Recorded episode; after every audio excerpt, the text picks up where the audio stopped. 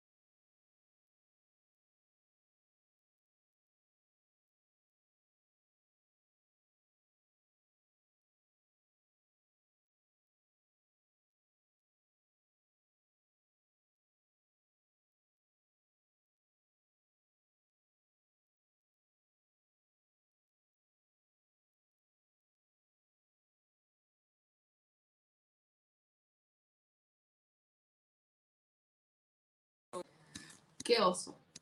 Ahí está. Ahí está. Oso. Qué oso, señor productor. Qué oso. Qué oso. Qué osito bimbo. De verdad. De verdad. O sea, amigos, muy buenas las tengan y mejores las pasen. Si ustedes acaban de sintonizar esta emisión, esta emisión de su al chile con su segura servilleta, se podrán percatar lo que uno tiene que hacer para que funcionen los cables en este espacio.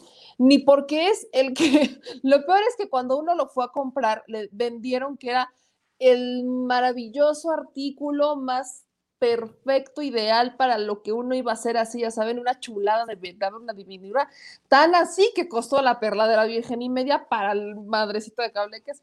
Pero si usted acaba de sintonizar, disculpe usted lo que uno tuvo que hacer para poder endulzarle el oído con esta dulce voz, valga la redundancia. Lo que uno tiene que hacer, mis amigos, para que esto se escuche, porque aquí hay que decir las cosas al chile.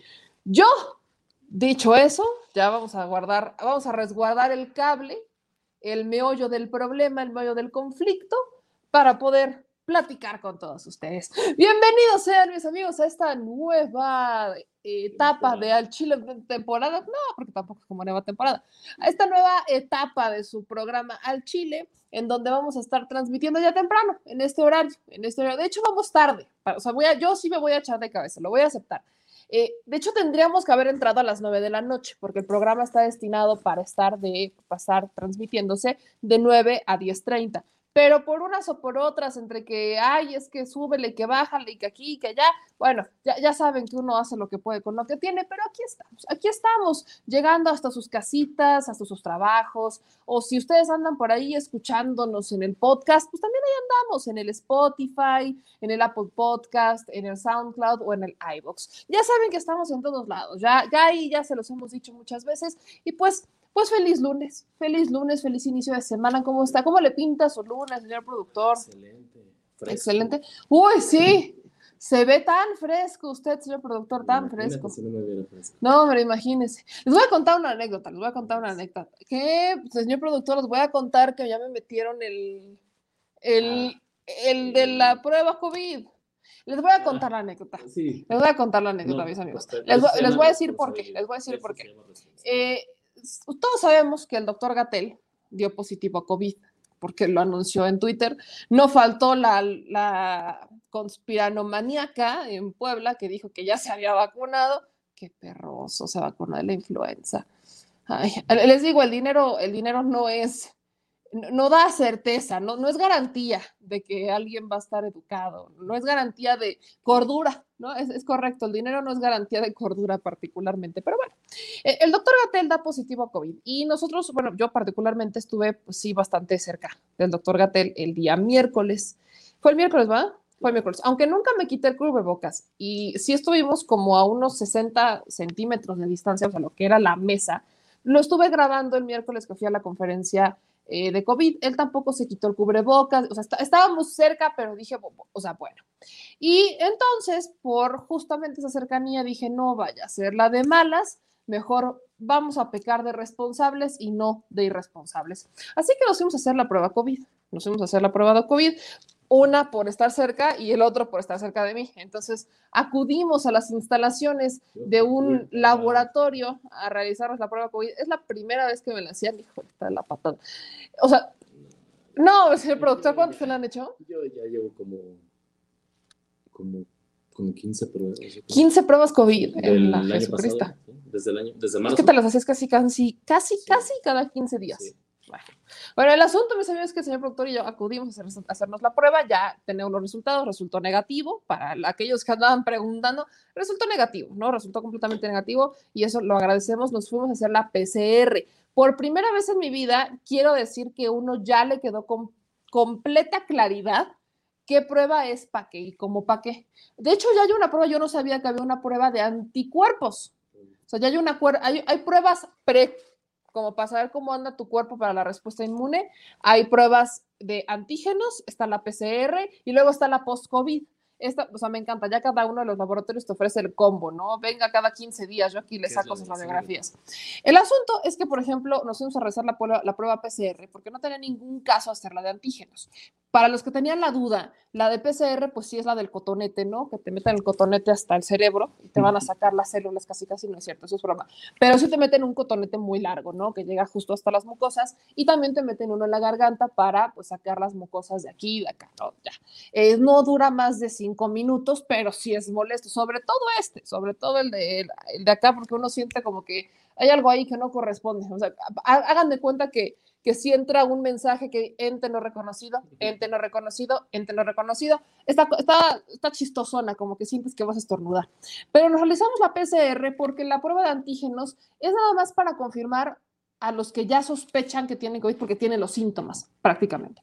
No, la prueba de antígenos es la de sangre, eh, te va a decir si tienes COVID, si es que presentas todos los síntomas, es como confirmatoria, es nada más como por el mero trámite. Ya, a ver, ya tienes casi todos los síntomas, pues nada más vamos a sacar la prueba para confirmarlo. Pero si llegaran a salir negativa, no es garantía de que no tengas COVID. Entonces, bueno, el señor productor y yo dijimos, pues como para qué nos hacemos y mejor de una vez realizamos la prueba PCR.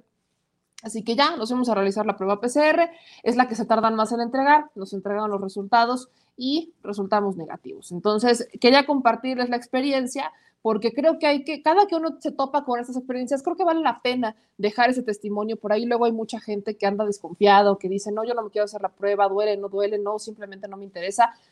Pasa, pasa todavía a un año de que ya eh, vivimos con el COVID, un año después, todavía hay gente que no sabe de qué, pruebas hay o cuál debe, de, cuál debe de hacer, como por si las moscas y demás. Y pues a veces contar la experiencia de lo que uno le tocó vivir pues, ayuda a otras personas ahí ya a entenderlo un poquito más. Espero que se le haya servido y si no le haya servido, pues ya se quedó con la anécdota eh, para el resguardo en su memoria. Nada más, faltaba, faltaba asegurar. Y pues mis amigos, hoy tenemos un programa en donde tenemos que, voy, voy a continuar brevemente con lo que retomábamos en el programa de Sin Censura en la mañana, porque si se acuerdan que tenemos ya un programa en Sin Censura Presenta de 10 a 11 de la mañana, es justo después de la mañanera y del análisis post mañanera con Toñito y justo antes del programa en forma con Vicente Serrano, está ahí, ahí en Sin Censura. Y pues en este programa, eh, el de la mañana, platicábamos de las irregularidades o más bien de los resultados de la Auditoría Superior de la Federación. Estos resultados de la auditoría son correspondientes al ejercicio del primer año de administración del el actual presidente Andrés Manuel López Obrador. Voy a rescatar lo que dije en ese momento. El primer año siempre va a ser quizás el más catastrófico cuando hay un cambio de régimen. Lo voy a aclarar. Porque cuando se cambia la administración, pero se mantienen las mismas prácticas, pues lo único que cambia es la plaza, pero al final la administración se queda exactamente igual, que es algo que vivimos con Enrique Peña Nieto, Felipe Calderón en sus primeros años, Felipe Calderón, Vicente Fox en sus primeros años, ¿no? Quizás querría decirles que en la de Cedillo, eh, Vicente Fox podría haber sido diferente, pero bueno, ahí sí, la neta, yo tenía seis años, no me acuerdo.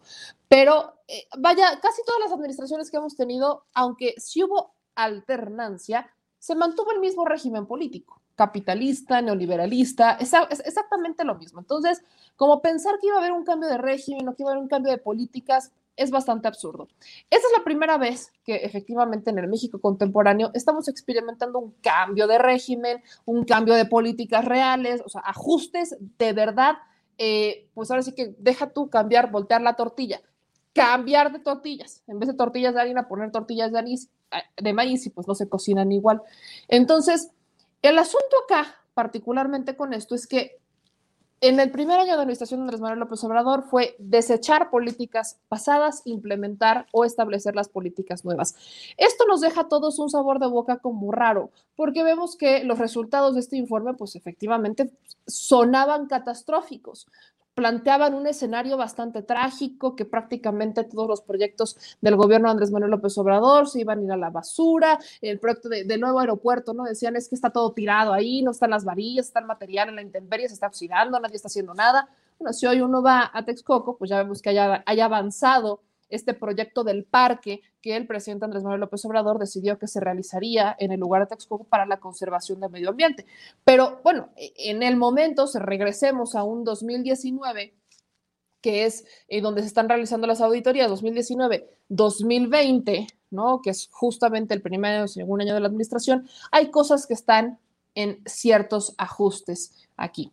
Pero particularmente lo que nos brincó a todos, eh, al menos a mí, lo que más me brincó, porque lo demás podríamos esperarlo y de hecho hay que exigir, porque acuérdense que el proceso es que la auditoría emite su informe, dice que está mal, que hay que mover, que hay que quitar, que hay que hacer, eh, pide a las dependencias que le entreguen eh, información que haya faltado o en su caso, pues que entreguen, que regresen el dinero a la tesorería.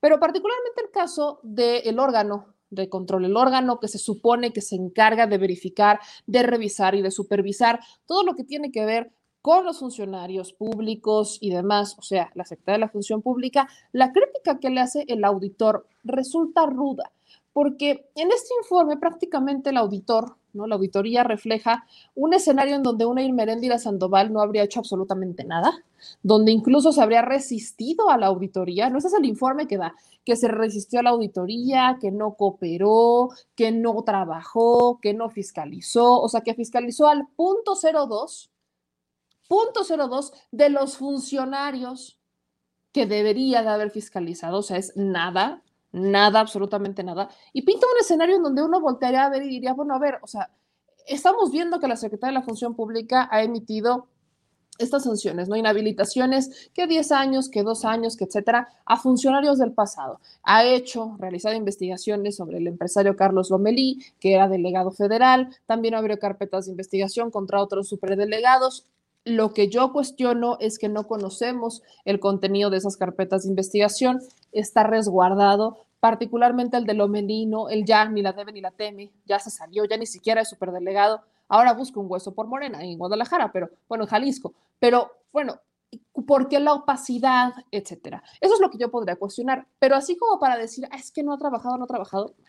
Pero todavía peor, decir que la Secretaría de la Función Pública se negó a una auditoría y que le impidió el paso a los, eh, a los auditores, eso sí resulta escandaloso, porque hablas de la persona que es la eh, bandera anticorrupción de esta administración, o sea, Merendira Sandoval, y entonces dices, a ah, caray, ¿cómo están las cosas? Bueno, pues eso, como de hecho ya medio se los había dicho en la mañana, fue desmentido por la Secretaría de la Función Pública. Y Merendira Sandoval dijo que ella entregó, o sea, que la dependencia entregó 30 mil expedientes. Le entregó al auditor 30 mil expedientes, así que no hay de que no, o sea, ¿cómo de que no quise cooperar si te entregué 30 mil expedientes? que me solicitaste y nunca más me volviste a solicitar más documentos. Si me los hubiera solicitado, te los hubiera entregado. Eso es lo que dice la secretaria de la Función Pública en la mañana. Después de la mañanera fue lo primero que dijo.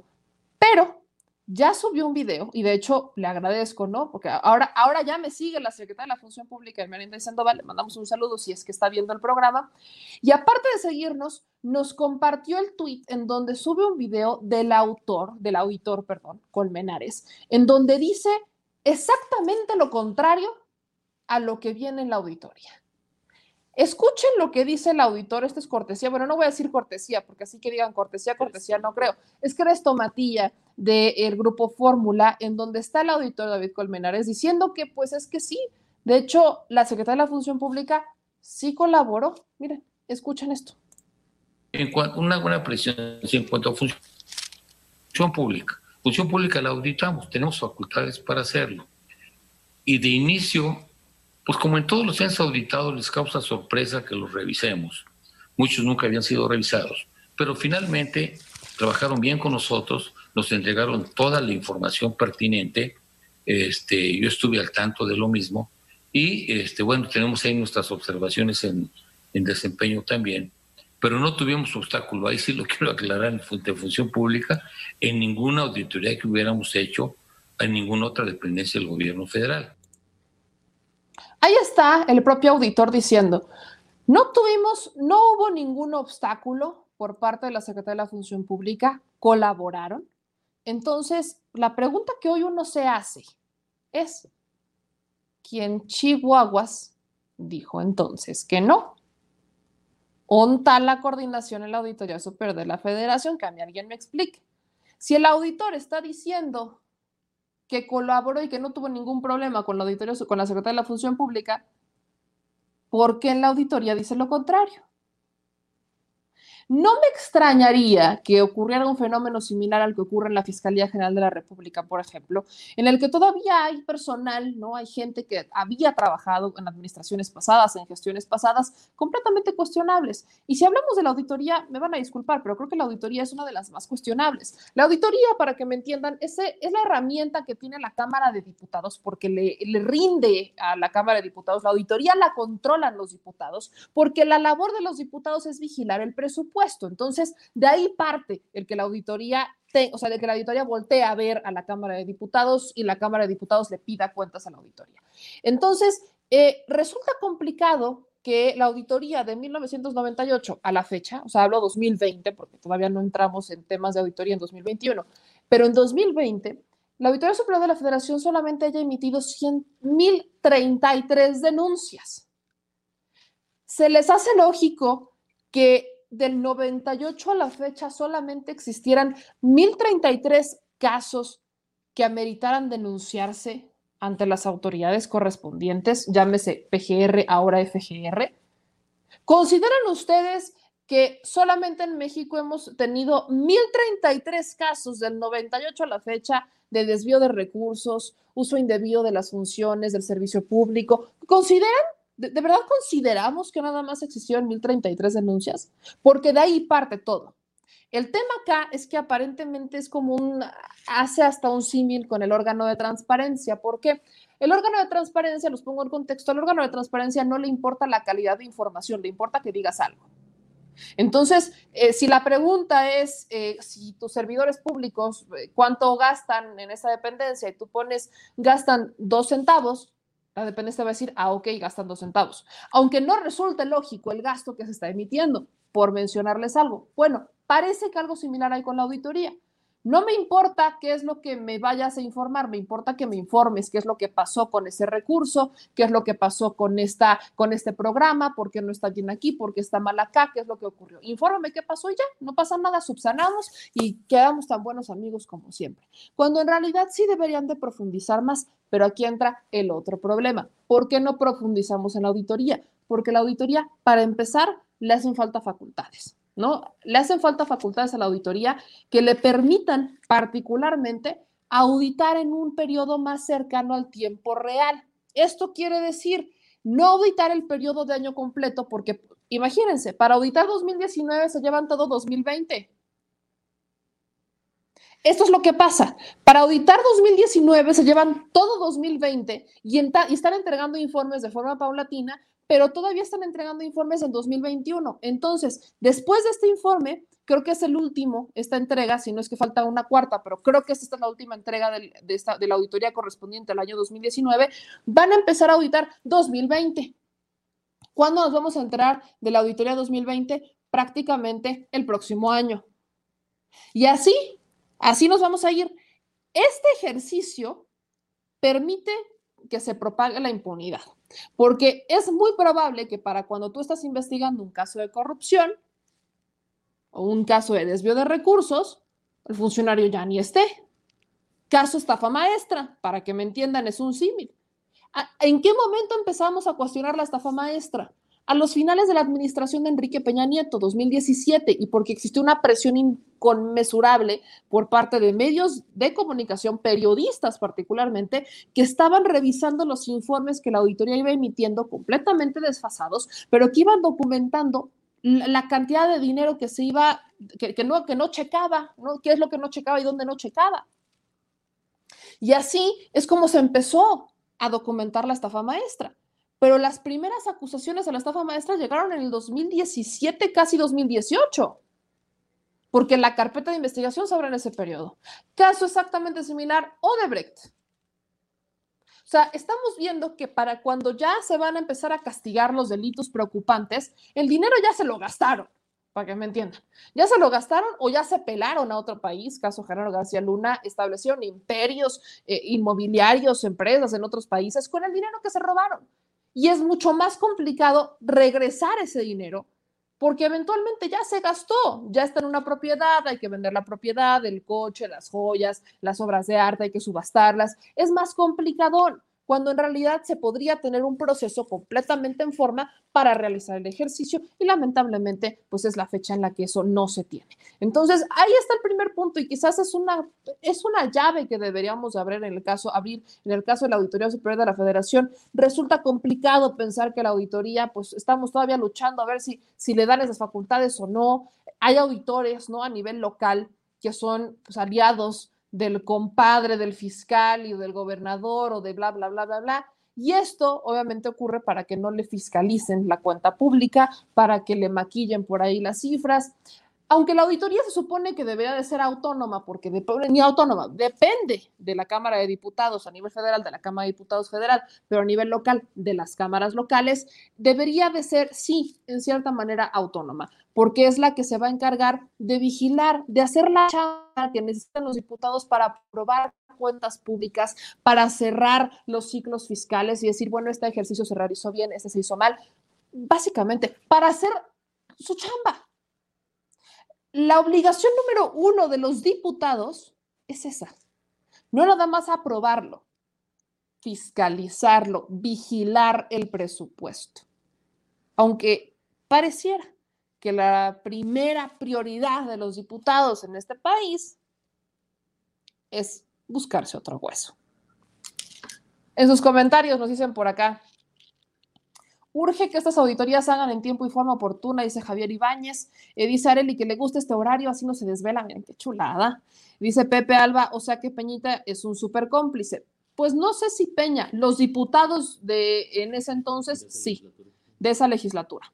Dice Long Wolf, para cuando les llegue la auditoría, ya se gastaron el dinero en platillos de 1.500 dólares en Miami. Correctamente. Dice Andrea, ¿qué espera la Cámara para auditar la auditoría?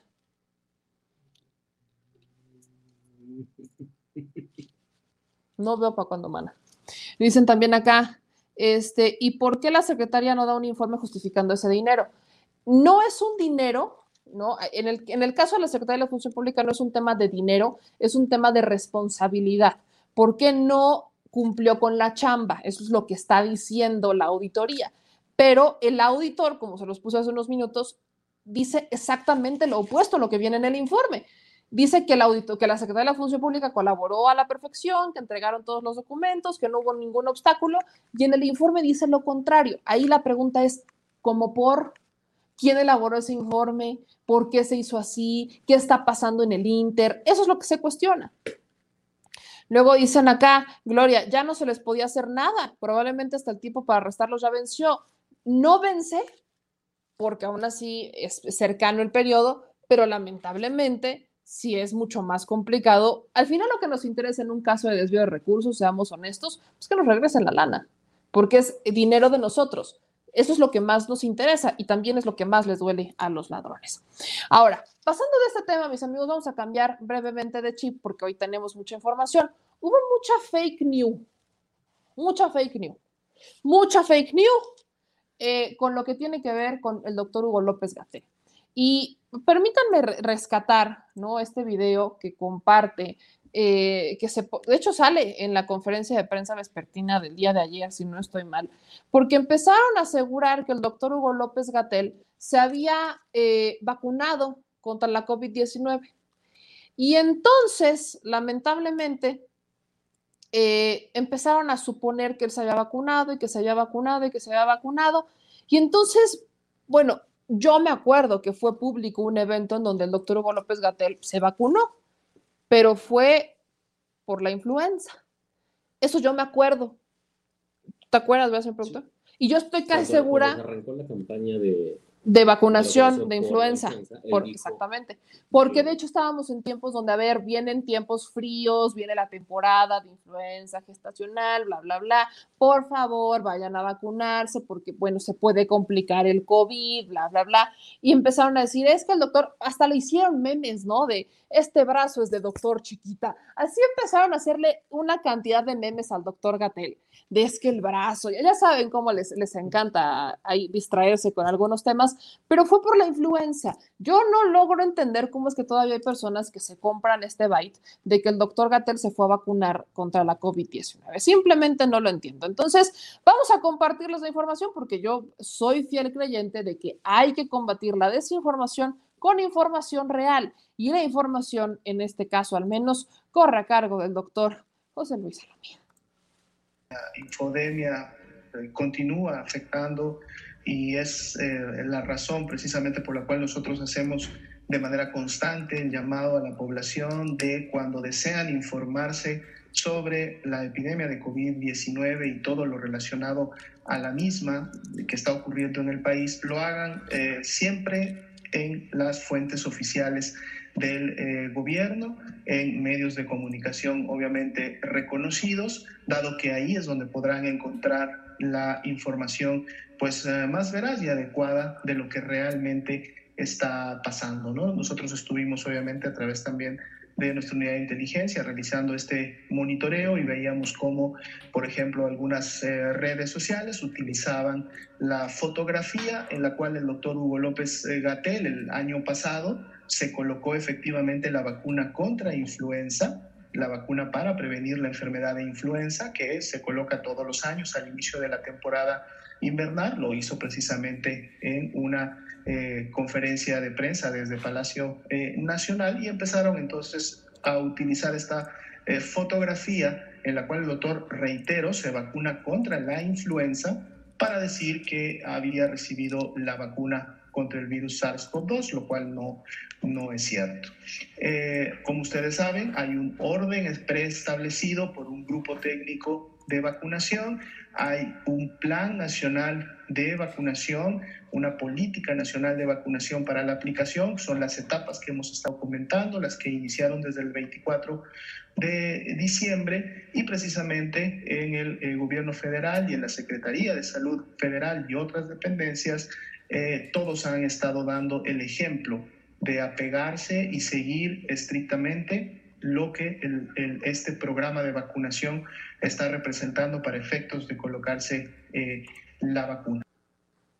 Pues ahí está, ¿no? Ahí está la, información. Para que no se vean con la finta, yo te perdón, luego veo a, a, pura gente diciendo, no, es que así se vacunó, pero es que fue para la influenza, pero se vacunó. Entonces, o sea, saludos, Pablo, amigo, ya saludos. Ya no lo voy a volver a decir.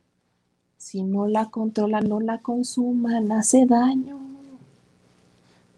O sea, hace daño si no la controlan por piedad, no la consuma, no la consuma. Se, se, le pide encarecidamente. Usted como quiera, pero y las demás personas qué culpa tenemos, la neta, la neta. Y bueno, Dicho eso, mis amigos, les quiero pedir a todos, porque se me fue a mí pedirlo, aquí voy viendo algunos de sus comentarios, pues que nos echen la mano compartiendo y dejando sus likes. Es importante, no lo había pedido, veo que ahí hay 917 personas que ya reaccionaron en Facebook. Es muy importante para nosotros que sigan reaccionando. Con las manitas para arriba, los me encorazona, el me divierte, me sorprende, me encabrona. Vaya, es importante para nosotros que ustedes sigan reaccionando. Voy leyendo algunos de los que le han dado me gusta, que es Arisne José, Heriberto Virginia Cruz, David Daniel, Francisco Javier, Javier Gariño.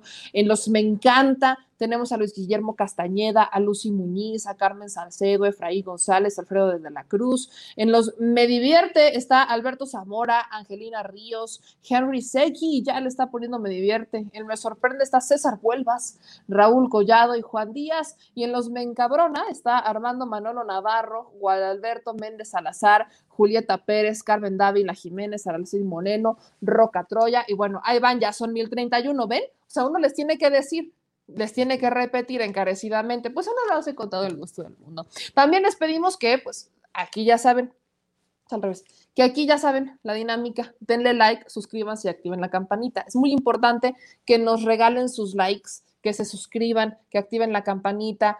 No se ve su dedo, señor productor, la neta, se ve así como un ente muy extraño en ese espacio. Pero bueno, ahí, ahí les pedimos, mis amigos, que nos echen la mano. En Facebook yo sé que hay unos, muchos que le están dando seguir a la página y está muy padre, ya somos 300 mil personas siguiendo la página. Pero les voy a pedir que aparte de eso, le den me gusta para que seamos una comunidad mucho más informada y que aparte activen las notificaciones. Y en YouTube es la misma dinámica. En YouTube ahí le ponen a la campanita que les aparezcan las dos rayitas en la campanita, que eso quiere decir que les va a notificar. Ya somos 260 mil en esta página. Esta semana hemos crecido bastante gracias a ustedes, así que gracias por ese apoyo. También no se les olvide que estamos en damexico.news. Ahí está apareciendo eh, la liga para que ustedes la vean, para que la puedan ver. En las redes sociales se me encuentran como arroba me, me sea y en Instagram exactamente igual. Gracias a todos los que nos han apoyado con sus superchats. Acuérdense que esa, esa forma es la que también nosotros tenemos para crecer, para seguir financiando nuestros proyectos independientes, para seguir siendo independientes, para ir a las mañaneras, para, mover, para sacar notas, para subir, para bajar, para investigar. Sí, Ustedes son los que están financiando este proyecto, no está financiado por ningún partido político, si faltaba que se agregara, se agrega y gracias a los que sí nos están apoyando. Hay personas que me dicen, memes que yo no tengo para darte un super chat. Lo entendemos, no pasa nada. Esto es completamente voluntario y lo que siempre les digo, yo no les voy a vender ninguna revista como anexos. En otras, en otras cosas, amigos, tenemos que hablar sobre ya eh, estas jornadas de vacunación están continuando particularmente en la Ciudad de México. Y en la Ciudad de México es quizás el ejemplo de una eh, diversidad de culturas, si así lo quieren llamar, cultura educativa y demás, porque uno va a distintas eh, delegaciones o alcaldías ya y va a encontrar cómo la gente se desenvuelve de una forma distinta. Iztapalapa, por ejemplo, es una de las entidades en donde hay más contagios, pero la gente es muy desobediente, ¿no? Ahí les decían, no vayan en grupo a los panteones enterrar y hacían una caravana. Les decías, no lo hagas, hacían caravana. Ponte cubrebocas, no se lo ponían. Esto ocurría mucho con la gente en Iztapalapa, ¿no? Particularmente nos pasó, lo vimos. Eh, cuando ibas, por ejemplo, a una delegación Benito Juárez, la gente era como mucho más precavida porque estás hablando de una zona donde hay, mayos, hay muchos adultos mayores y como que andaban más reservadores. En la Magdalena Contreras, un efecto similar son al de Iztapalapa, Iztacalco igual, más o menos ahí andaba. Y Ecatepec, que no es Ciudad de México, es Estado de México, pero es parte de la área conurbada, Ecatepec es un asunto también muy similar a Iztapalapa, pero Ecatepec, para la banda Ecatepunk, siempre ha sido esta, eh, como este ejercicio de todos los males. Y no, no lo digo de forma despectiva, sino porque hemos visto todos los males sin resolverse en Ecatepec. Ecatepec, que bien podría ser un estado, bien lo separas y podría ser un Tlaxcala y competir perfectamente con Tlaxcala, eh, es una entidad en donde hay muchos matices. Y bueno, pues esta entidad el día de hoy dijo, Ingesu, me voy a vacunar. Yo no me esperé que esto fuera a ocurrir. Pero en Ecatepec, permítanme nada más para que vayan viendo, esto que están viendo en pantalla son las filas, ¿no? Cómo es que, por ejemplo, ahí sí están, eh, se están organizados, hay sillas, pero ven la cantidad de gente que hay en Ecatepec, para irse a vacunar. Nada más vean. Obviamente no falta el comunicador o comunicadora que ya empezó a decir, no, es que el gobierno federal, ¿cómo se le ocurre arriesgar a estas personas de la tercera edad a que se vayan a vacunar? ¿Qué les pasa? Bueno, ya saben, nunca falta, nunca falta el que ve eh, todo mal en esta jornada de vacunación, la Jornada Nacional de Vacunación. Aquí hay, hay más imágenes, ¿no? Aquí hay más filas. Esto sigue siendo en Ecatepec, ¿no? Y pueden ver hasta la barda que dice Ecatepec. Y vean la cantidad de personas que se fueron a vacunar, haciendo fila para irse a vacunar a Ecatepec. ¿Qué vacuna está en Ecatepec? Es la Sinovac. Son, ¿cuántas dosis? 200 mil. Son 200 mil dosis de esta vacuna eh, Sinovac que están siendo aplicadas en Ecatepec. Vamos a rescatar el porqué de la jornada de vacunación, porque yo veo a muchas personas bastante inconformes, ¿no? Decir, es que ¿por qué los están vacunando primero ahí, si ahí no se enferman rápido, si ahí no se mueven tan rápido? Vemos que hay mucha eh, duda al respecto. Obviamente cada quien tiene sus opiniones, todos ahora ya somos epidemiólogos y todos ahora pertenecemos a la OMS, pero eh, creo que sí es importante que hablemos con los expertos, ¿verdad? Con los que sí conocen un poquito más de salud, que mínimo estudiaron la carrera de medicina. Uno diría, una sí va y escucha todas las conferencias de Gatel, pero no, definitivamente ni así de cerca de ser doctora, ni mucho menos epidemióloga. Así que para poder platicar de eso, yo le agradezco mucho al doctor Héctor eh, Frisby, que ha hecho unos hilos en Twitter que de verdad yo digo, ojalá tuviéramos más información así de clara y así de contundente para poder explicar esto de forma muchísimo más desmenuzadita, más entendible, más así como para Juan Pueblo, ¿no? Que uno que no es doctor, luego sus eh, términos técnicos resultan complicados. Así que le agradezco mucho al doctor Héctor Frisby que nos acompaña esta noche. ¿Cómo está, doctor? Muy bien, buenas noches, Meme. ¿Cómo están ustedes? Un saludo a todos. Pues bien, bien, doctor, aquí andamos eh, hablando con la gente justamente sobre esta campaña de vacunación. Y el, primero, primero lo, que le quiero preguntar es justamente sobre esa estrategia de vacunación. La Organización Mundial de la Salud, el gobierno federal han eh, mencionado que hay que vacunar primero a las zonas donde hay menos recursos. Y se ha cuestionado mucho en México porque son las zonas en donde menos contagios hay, que por qué se tienen que ir a la zona rural si ahí es muy complicado que llegue el virus, que por qué se tiene que ir primero a la zona en donde menos casos hay, que vaya, e, es, ha sido una duda generalizada. Y he visto que usted lo explicó muy bien en Twitter. Entonces, me encantaría que nos ayudara a explicar por qué esta, eh, por qué esta estrategia de vacunación. Bueno, eh, la salud pública es un juego de ajedrez. Y en este juego de ajedrez, como en cualquier juego de ajedrez, nosotros tenemos que adelantar a las jugadas del enemigo. En este momento, aunque pareciera que los enemigos están por otro lado, el enemigo es, la pandemia, el enemigo es el SARS-CoV-2, el que causa la COVID-19. Entonces nos tenemos que ir adelantando a cómo se va a mover.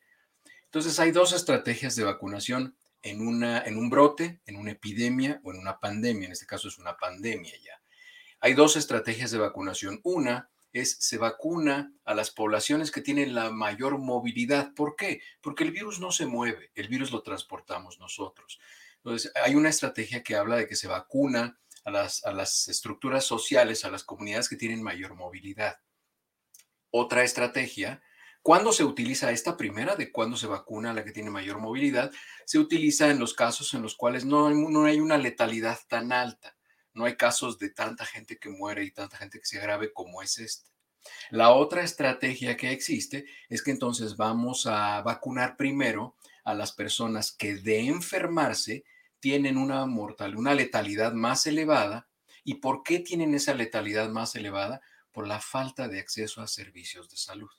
Efectivamente, en la zona rural se infectan más personas, pero desafortunadamente si una persona se infecta en zonas rurales, hay zonas rurales de México que tienen una letalidad de hasta el 50%, porque para, poder acceder a una consulta o a un servicio hospitalario tendrían que caminar o transportarse en burro, en caballo, en carretas eh, durante tres días.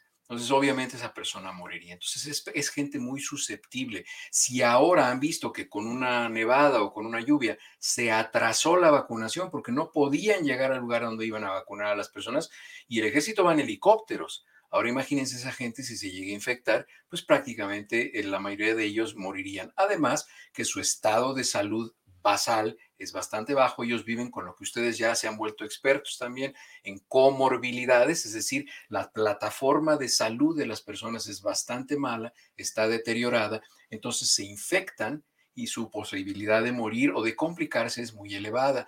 Y ahora hemos aprendido que las personas, no solamente las que mueren, son las personas que quedan afectadas por el COVID después de la infección. Hemos visto, ahora hay algo que se llama el síndrome post-COVID, que son hasta 50 síntomas o signos que el paciente va a conservar, no sabemos por cuánto tiempo. Entonces, imagínense una persona en una zona rural aislada que le da COVID y no muere, pero queda con una discapacidad severa, con un dolor neurológico muy importante, con una incapacidad para escuchar, para oír, para moverse, con temblor distal, pues prácticamente lo estamos condenando a una vida espantosa. Y es por eso que primero se accede a estas personas. Y lo que se hace en estos casos no es tanto nivelar la plataforma de desigualdad, no, no, no es para allá, simplemente es vacunar a los que se pueden morir con mayor facilidad. Recuerden que la vacuna, esto es muy importante que lo entiendan, recuerden que la vacuna no va a evitar que se infecten. Hay vacunas que son vacunas esterilizantes. Esta no es una vacuna esterilizante. Esta vacuna lo que hace es que previene que una persona se enferme, se enferme de gravedad y muera, pero no evita que se infecta que se infecte. Es por eso que las personas que ya nos vacunamos, como es mi caso, tenemos que seguir utilizando el cubrebocas siempre y cuando estemos potencialmente en una exposición de riesgo, que esa es otra pregunta que ahorita ya, oye que lo mencionabas. ¿Cuándo una persona tiene que utilizar cubrebocas? No es tan difícil saberlo porque ustedes han visto que hay personas de diferentes partes del mundo que eligen no ponerse un cubrebocas. La manera en la que razonamos quienes lo hacemos así es que, ¿qué es una exposición de riesgo? Una exposición de riesgo es aquella que reúne tres características. No es una de tres, son las tres. Tiene que ser 15 minutos, 15 minutos de exposición con una persona potencialmente infectada a menos de un metro y medio en un espacio cerrado. Si estamos en un espacio abierto, como ahorita la imagen que ponías de un gimnasio que tienen a los adultos mayores ahí sentados y prácticamente es un espacio abierto donde está circulando el aire, esa no es una exposición de riesgo. No tendrían ni siquiera por qué estar utilizando el cubrebocas, pero está bien que lo usen como precaución, porque van a salir, van a caminar por un pasillo y tal vez ahí sí ya no haya esa distancia, ya no sea un espacio abierto, en fin pero me lo preguntaban mucho en Twitter. Hay gente que me hace el favor de, preguntarme en Twitter. A mí me da mucho gusto contestarles que extrañan mucho a sus abuelitos, que no los han visto en seis meses, en ocho meses, en un año. Yo lo que les digo es organicen una convivencia en un jardín, siéntense, pongan las sillas a dos metros de distancia, no se sienten a platicar más de 15 minutos, platiquen, obviamente no se pueden apapachar ni se pueden besar y, y pueden convivir, pueden platicar. Entonces, es muy importante, como tú lo mencionabas, que haya este tipo de pláticas para que la gente sea precavida durante una pandemia, pero que no viva con miedo, porque el miedo hace que la gente que no tiene herramientas emocionales sólidas vive enojada y es por eso que la gente en Twitter está efervescente, ¿no? Este, pues porque están muy enojados, porque no entienden, no entienden qué es lo que pueden hacer. Ah, justamente que me mencionó, ahora sí que me tocó ese vals. Veo que hay mucha gente que hay mucha ira, vamos a dejarlo hay mucha ira en redes sociales. En Twitter veo gente que bien por ahí me lo decían, ya se vacunaron, pero dicen que la vacuna no existe. Eh, vemos que llegan vacunas, pero dicen que México no ha comprado vacunas. Eh, o, no falta el que luego dice que es que nos van a inyectar el chip 5G, ya es como lo más extremo, pero ah, ya lo escuchamos, lo hemos visto muchas veces. Eh, es todas estas teorías, todas estas, todos estos miedos, ¿qué tan fundamentados son, qué tan, qué tan válido es tenerle miedo o a, la enfermedad, a la vacuna, al, vaya, confianza al gobierno. ¿De dónde sale todo esto? Fíjate que esa pregunta me la vas a responder tú.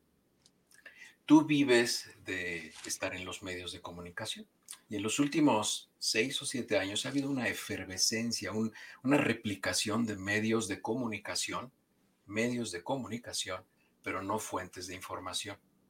Entonces el problema está en que la gente está confundida. La información es un producto, pero desafortunadamente la mayoría de los medios de comunicación están utilizando a sus auditorios como producto para perseguir un fin, es decir, tienen un fin electoral, tienen un fin comercial, entonces el producto es quien los ve. Y ese es el verdadero problema, que si todos los programas tuvieran el objetivo que tienes tú ahorita, de que yo me ponga aquí enfrente de una cámara en mi casa, que es la casa de todos ustedes, eh, para que informe a la gente y sepan qué hacer y se sientan tranquilos, se sientan seguros y tengan una vida más serena, las cosas serían diferentes. El problema es que sabemos que de repente salen algunas personas, tristemente, muchas de ellas muy capaces y muy inteligentes, con intereses que yo no entiendo, a decir cosas que no son ciertas porque ya tienen una intencionalidad. La única intención de lo que yo digo y como lo publiqué hoy en la mañana, incluso por ahí hay una persona que quiero mucho que leyó mi tweet que puse al principio del día respecto a algo que rápido lo voy a mencionar, lo platicaba con tu productor. Yo nunca doy mi opinión cuando estoy hablando con ustedes. Yo lo que hago es que les transmito la información científica con un lenguaje mucho más eh, flexible, mucho más entendible, pero yo no doy mi opinión. Sino nosotros vemos una pirámide en la cual hay una pirámide ahí en un Twitter que puse y luego hay un cuadro. Hay algo en medicina que se llama nivel de evidencia. El nivel de evidencia es cuando nosotros hemos hecho estudios de estos que han oído de aleatorizado, doble ciego y tal. Cuando lo enseñes te voy a decir cuáles. Y ahí vamos a ver una pirámide y en la base de la pirámide, ustedes van a ver, es esa pirámide que estás mostrando ahí. En la base de la pirámide van a ver que hay una parte que es gris. Esa, esa parte gris de hasta abajo, la base de esa pirámide, esa es una opinión personal. Eso no tiene ningún valor. Eso no es una, no es no tiene nivel de evidencia. Entonces, para que nosotros tengamos nivel de evidencia, tenemos que estar en los tres de hasta arriba, donde dice caso, estudio de casos y controles, estudios de cohortes, que son estudios de grupos, y hasta arriba, que es el ideal, que es el, el aleatoriado doble ciego, que es este estudio que ya nos explicaron, que se toman grupos de personas, no se les dice a las personas si van a recibir la vacuna o un placebo, y tampoco se les dice a los médicos que le van a aplicar la vacuna, y entonces por eso es doble ciego, porque ni los pacientes ni lo que están aplicando lo saben, para que no haya sesgo. Ese es un estudio de muy alta calidad, con un poder muy importante si es que se tiene un número grande de pacientes, ya que se tiene ese nivel de evidencia, entonces nos pasamos al cuadro de junto. Tomamos esa información con nivel de evidencia y entonces ahora ya emitimos lo que se llama un grado de recomendación. Para que nosotros utilicemos información científica con un, un, nivel de evidencia alto, necesita tener un grado de recomendación alto o moderado. No podemos utilizar un medicamento, un cosmético, un nuevo alimento como el aspartame o una vacuna, no lo podemos utilizar con base a una opinión. Yo tengo 35 años de experiencia, pero yo no podría decir en mi experiencia, así es como se tiene que hacer este medicamento. Tendría que subir mi nivel de evidencia, tendría que invitar a un grupo de médicos a hacer un estudio para validarlo todas estas personas que salen en la televisión dando su opinión o hasta se atreven a escribir libros dando su opinión, están en la base de la pirámide. Es decir, qué bueno que opinan, me da mucho gusto, pero es desechable. Eso no tiene ningún nivel de evidencia y desde luego no tiene ningún grado de recomendación. O sea, lo que ellos plasman en sus libros o en sus entrevistas es un comentario que pertenece más bien a la conversación de la cola de las tortillas. Ahora, doctor, ya que me, ya, ahora sí, ya que me menciona esto, generó mucho eco este libro de la doctora Lorian. Nosotros tuvimos la, la, oportunidad de entrevistarla al inicio de la pandemia para este documental que estamos haciendo sobre el COVID y su propuesta era que se tenía que realizar un confinamiento selectivo para que la pandemia no se saliera de una zona, digamos que tener una zona cero y que ahí se quedara eh, el virus. Yo vi varios países y en ninguno pasó, ¿no? No hubo así como digan, ah, aquí solo una ciudad, ahí se concentró todo y viven comparando a México con otros países. Eh, sí, el doctor, el libro de la doctora es una recopilación de notas periodísticas, no es una investigación. Eh, a la hora, de hecho, cuando lo explica, dice que es en, su experiencia, pero en su análisis como de opinión, como para darle cierta validez. Y resulta muy confuso que haya gente que lo, que lo tome como un elemento o un documento científico para decir, vean, había otra opción. ¿Qué tan válido resulta hacer este tipo de comparaciones eh, en, un, en tiempos como estos?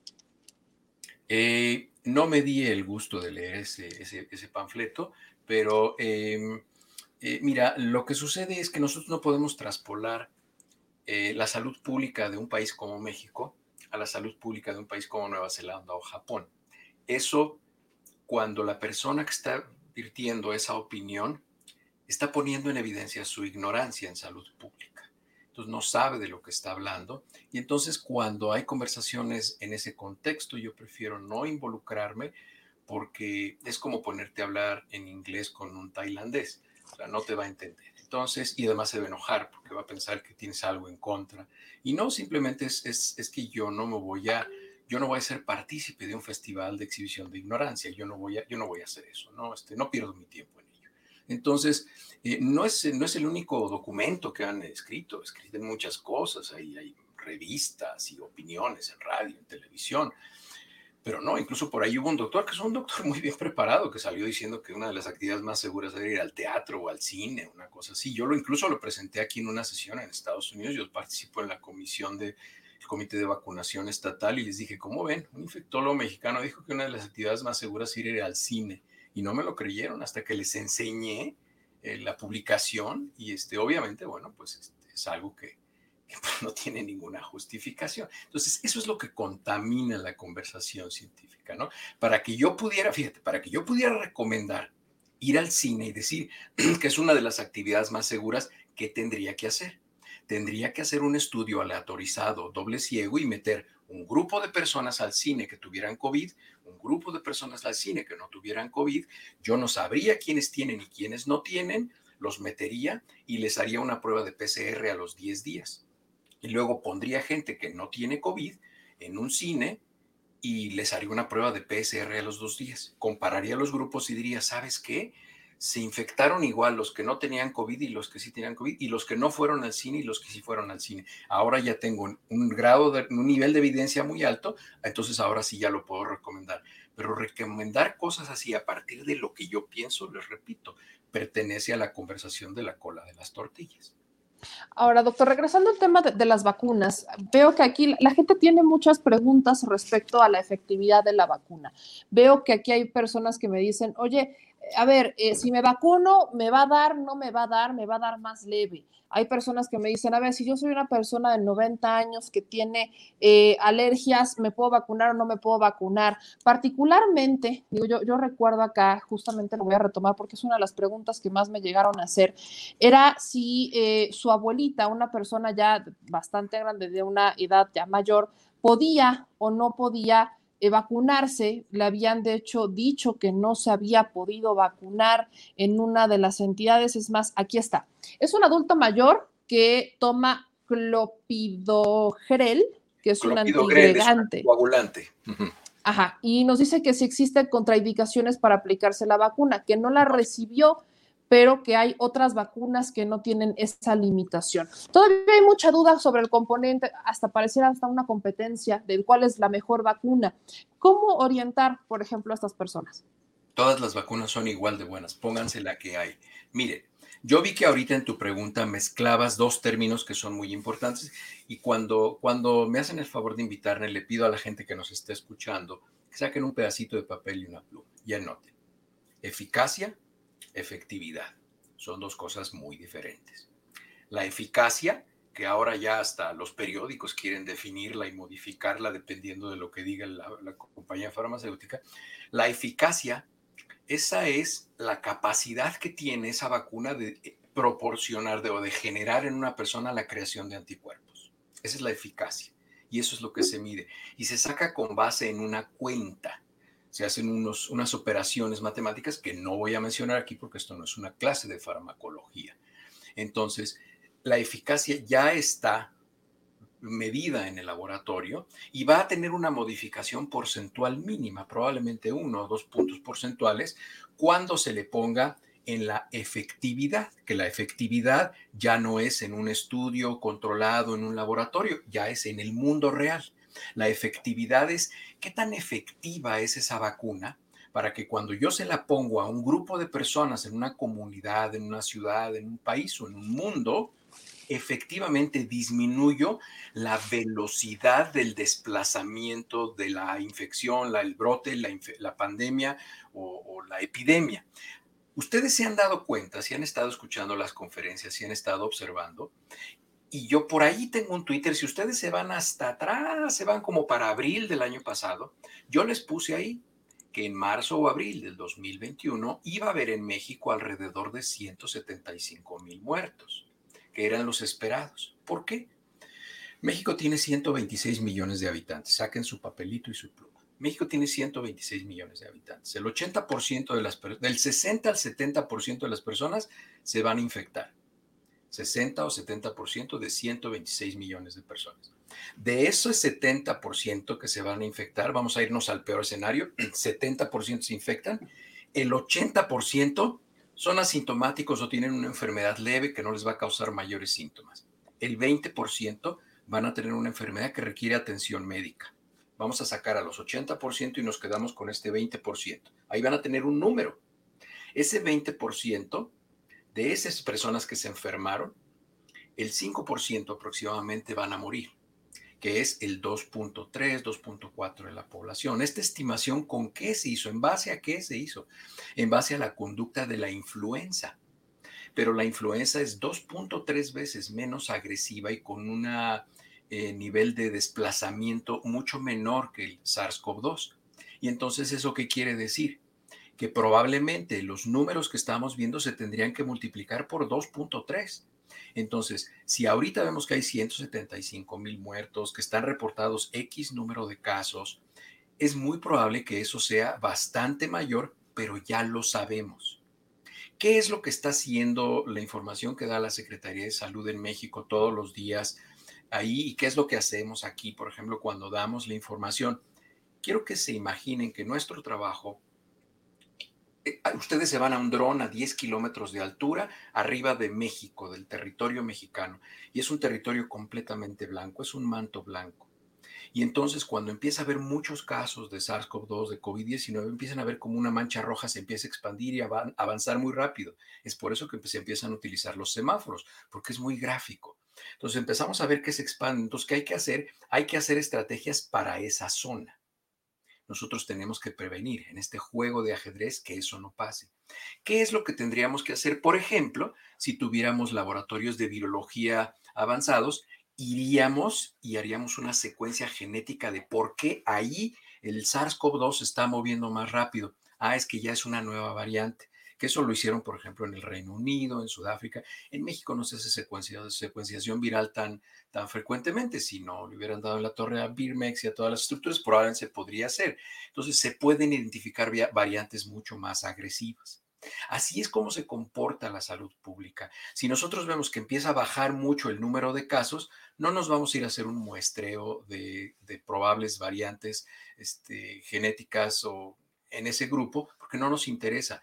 Habitualmente las variantes genéticas que nosotros hacemos pruebas es a las que tienen una velocidad de desplazamiento mayor o que tienen una mortalidad mayor. Entonces, eso es lo que nosotros vamos probando. Y por eso se van haciendo y tomando todas estas decisiones. Ya hablé hace algunos meses de por qué se hizo el método Centinela, de dónde viene, de dónde salió, por qué se hizo el método Centinela y no se hicieron pruebas, pruebas, pruebas, pruebas, pruebas. Porque es un desperdicio de dinero y no tiene sentido. El único país que hizo pruebas, pruebas, pruebas, pruebas, pruebas fue el Reino Unido. Y por eso el Reino Unido ahorita tiene una deuda de como de dos mil billones, una cosa así, porque se puso a hacer pruebas y entonces ahora ya no tienen dinero para la infraestructura hospitalaria.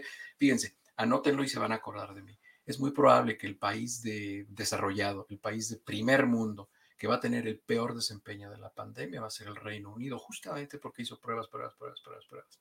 Y ha hecho exactamente todo lo que tenía que haber hecho, lo ha hecho mal. Ahí que me recuerda lo que yo mencionaba mucho, justo lo mencionábamos al inicio, ¿de qué te sirve comprar tantas pruebas si no estás invirtiendo en un hospital para atenderlos? O sea, ¿de qué te va a servir que sepas que tienen COVID si no vas a tener la cama con el oxígeno, si no vas a tener el lugar para atenderlos? No te sirve mucho. es que si tú le haces pruebas masivas a la población, y eso no te va a servir desde el punto de vista epidemiológico, únicamente vas a satisfacer un morbo personal a ver, todos los que nos están haciendo el favor de vernos ahorita entran en un estudio que se hizo en el cual a octubre del año pasado, por lo menos cuatro veces, todas las personas ya pensaban que ya les había dado el COVID por lo menos cuatro veces. Imagínate que a todas esas personas les hubieran hecho cuatro pruebas. Cada prueba cuesta 100 dólares, o sea, estamos hablando de 2 mil pesos. O sea, para octubre ya todos se hubieran gastado 8 mil pesos en pruebas que se iban al caño, porque esa prueba a los 72 horas se modifica porque se exponen a otra persona. Entonces, ¿cuál es la utilidad de hacer pruebas? ¿Cuál es esa obsesión morbosa de estar expulgando para encontrar cada uno de los casos. No tiene ningún sentido, tiene un sentido comercial, pero no beneficia a una población.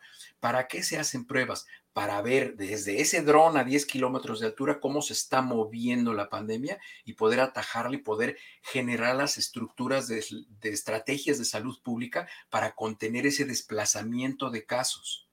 Es para eso que se hacen las pruebas. es simplemente es para eso.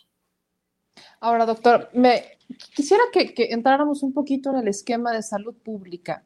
Se habla mucho y creo que nadie nos podrá mentir aquí que nuestro sistema de salud está olvidado, deteriorado y que se está como se está buscando retomarlo, fortalecerlo.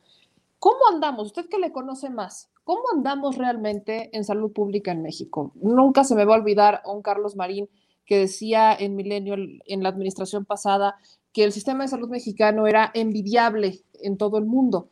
Y quizás el, papel, digo, a mí me parecería que el papel, la idea del sector salud mexicano es envidiable, pero la operatividad, pues creo que deja mucho que desear. ¿Cuál es el diagnóstico para la salud mexicana? Mira, aquí hay que poner una ley. Yo tuve la oportunidad de ser director de un hospital de alta especialidad materno-infantil en el estado de Guanajuato. Entonces yo sé cómo funciona el sistema de salud y te puedo decir, los trabajadores de la salud, desde los vigilantes, intendencia, eh, enfermería, la gente que está en las calderas, los cocineros, las nutriólogas, acabando hasta unos cuates que son médicos por ahí que trabajan en el hospital, todos, todos en el hospital, en general son gente muy trabajadora. El problema son los liderazgos. El problema es que los liderazgos no han estado siempre motivados con lo que siempre tiene que ser lo que se encuentre al centro de nuestra atención y al centro de nuestro trabajo como prestadores de servicios de salud, que es el paciente y el bienestar de la población. Si a mí llegan y me dicen que hay un nuevo aparato, que hay una nueva medicina, que hay un nuevo, una nueva sutura, un nuevo lo que sea, yo estoy obligado a pensar, ¿y eso de qué manera impacta a mi población y cómo la beneficia? Si no va a impactar positivamente a mi población, así sea la más nueva tecnología, no tengo por qué adquirirla.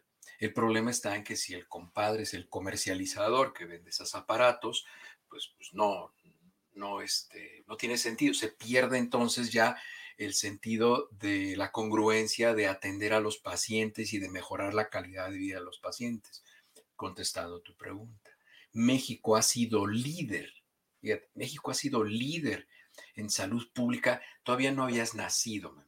En los años 70, si tú vas a Costa Rica, vas a cuatro o cinco países de Centro y Sudamérica, vas a ver que los hospitales de salud pública son prácticamente iguales arquitectónicamente que los hospitales del Seguro Social. ¿Por qué? Porque el seguro social con ese esquema que tenía tripartita, que el gobierno pone una parte, el empleador otra y el empleado otra, era uno de los sistemas más bien planeados para asistencia social, aportación de servicios médicos y retiro para las personas. Y entonces copiaron el modelo de muchos países, el modelo de México lo copiaron en muchos países y lo replicaron. ¿Qué fue lo que pasó?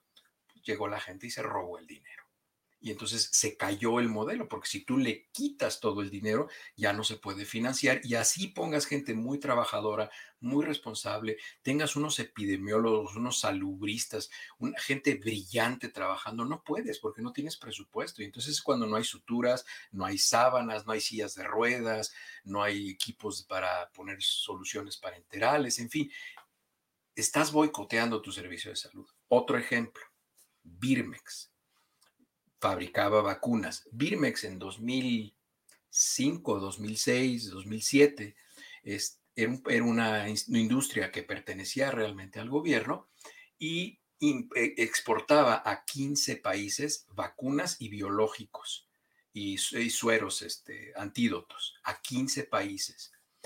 Viene la pandemia de 2009 del H1N1 y entonces piden un préstamo de mil millones de pesos para inyectárselo a Birmex porque Birmex iba a producir la vacuna para H1N1. Termina la epidemia o la pandemia de H1N1, Nadie sabe dónde están los mil, mil millones de pesos.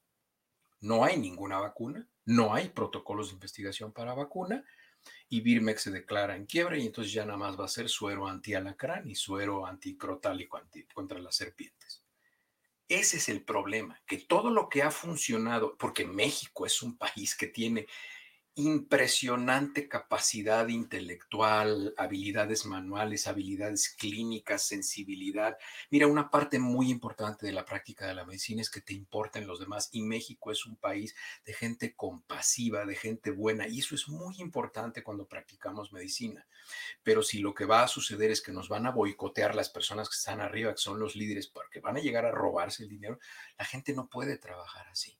Y todas las áreas que han empezado a trabajar de manera brillante, desafortunadamente la gente deshonesta las ve como una oportunidad. Como saben que un servicio médico eficiente va a empezar a recibir un flujo de capital o de dinero muy importante, lo empiezan a ver como una fuente de enriquecimiento y entonces el proyecto se cae. Entonces lo que era muy exitoso va a fracasar justamente por eso. Ahí está. Creo que esta parte era, clara que nos, que nos ayudara a entenderla. Quiero rescatar algunos comentarios de aquí de la gente para irles dando como un cauce, ¿no? Dice Nixon, eh, un gran error. Yo tuve COVID en marzo del año pasado. La prueba es para hacer cuarentena, que te aísles, no contagies a la gente cuando yo fui contagiado. No creo que contagie a mucha gente. La prueba es para evitar más contagios. ¿Es para eso? No. Hay dos tipos. Hay dos tipos de, de diagnóstico COVID. El primero es el diagnóstico de sospecha. Cuando yo sospecho que un paciente tiene COVID, ¿por qué? Porque tiene los cuatro síntomas cardinales, la pérdida del olfato, pérdida del gusto, dolor de cabeza, dolor de garganta y tos. Si yo tengo todos esos, todos esos síntomas y hay una pandemia o una epidemia a mi alrededor, yo soy un diagnóstico de sospecha. Si hago una prueba de PCR, lo confirmo. ¿Cuántos pacientes se confirman? Los menos, el 30%. Y así es, y así funciona, y así lo debemos hacer. ¿Qué pasa cuando una persona tiene, y esto se los han repetido prácticamente todas las noches desde marzo del año pasado, ¿qué pasa si yo tengo los cuatro síntomas cardinales y estoy en un mundo en el cual hay una pandemia? Me quedo en mi casa. Me quedo en mi casa. ¿Cuánto tiempo me quedo en mi casa? Diez días. ¿Me tengo que hacer una prueba para volver a salir a la calle? No. También, si yo tengo 24 horas, por lo menos sin fiebre, sin síntomas, ya no me duele la garganta, ya estoy recuperado, ya no tengo dolor de cabeza, ya no tengo picos febriles, ya no tengo tos, y ya pasaron por lo menos 24 horas, yo al día siguiente, es decir, 48 horas después de que no tengo síntomas, ya no tengo enfermedad, puedo seguir infectado y puedo infectar a alguien más. ¿Qué es lo que tengo que hacer? Me pongo mi cubrebocas y salgo a la calle. ¿Por qué?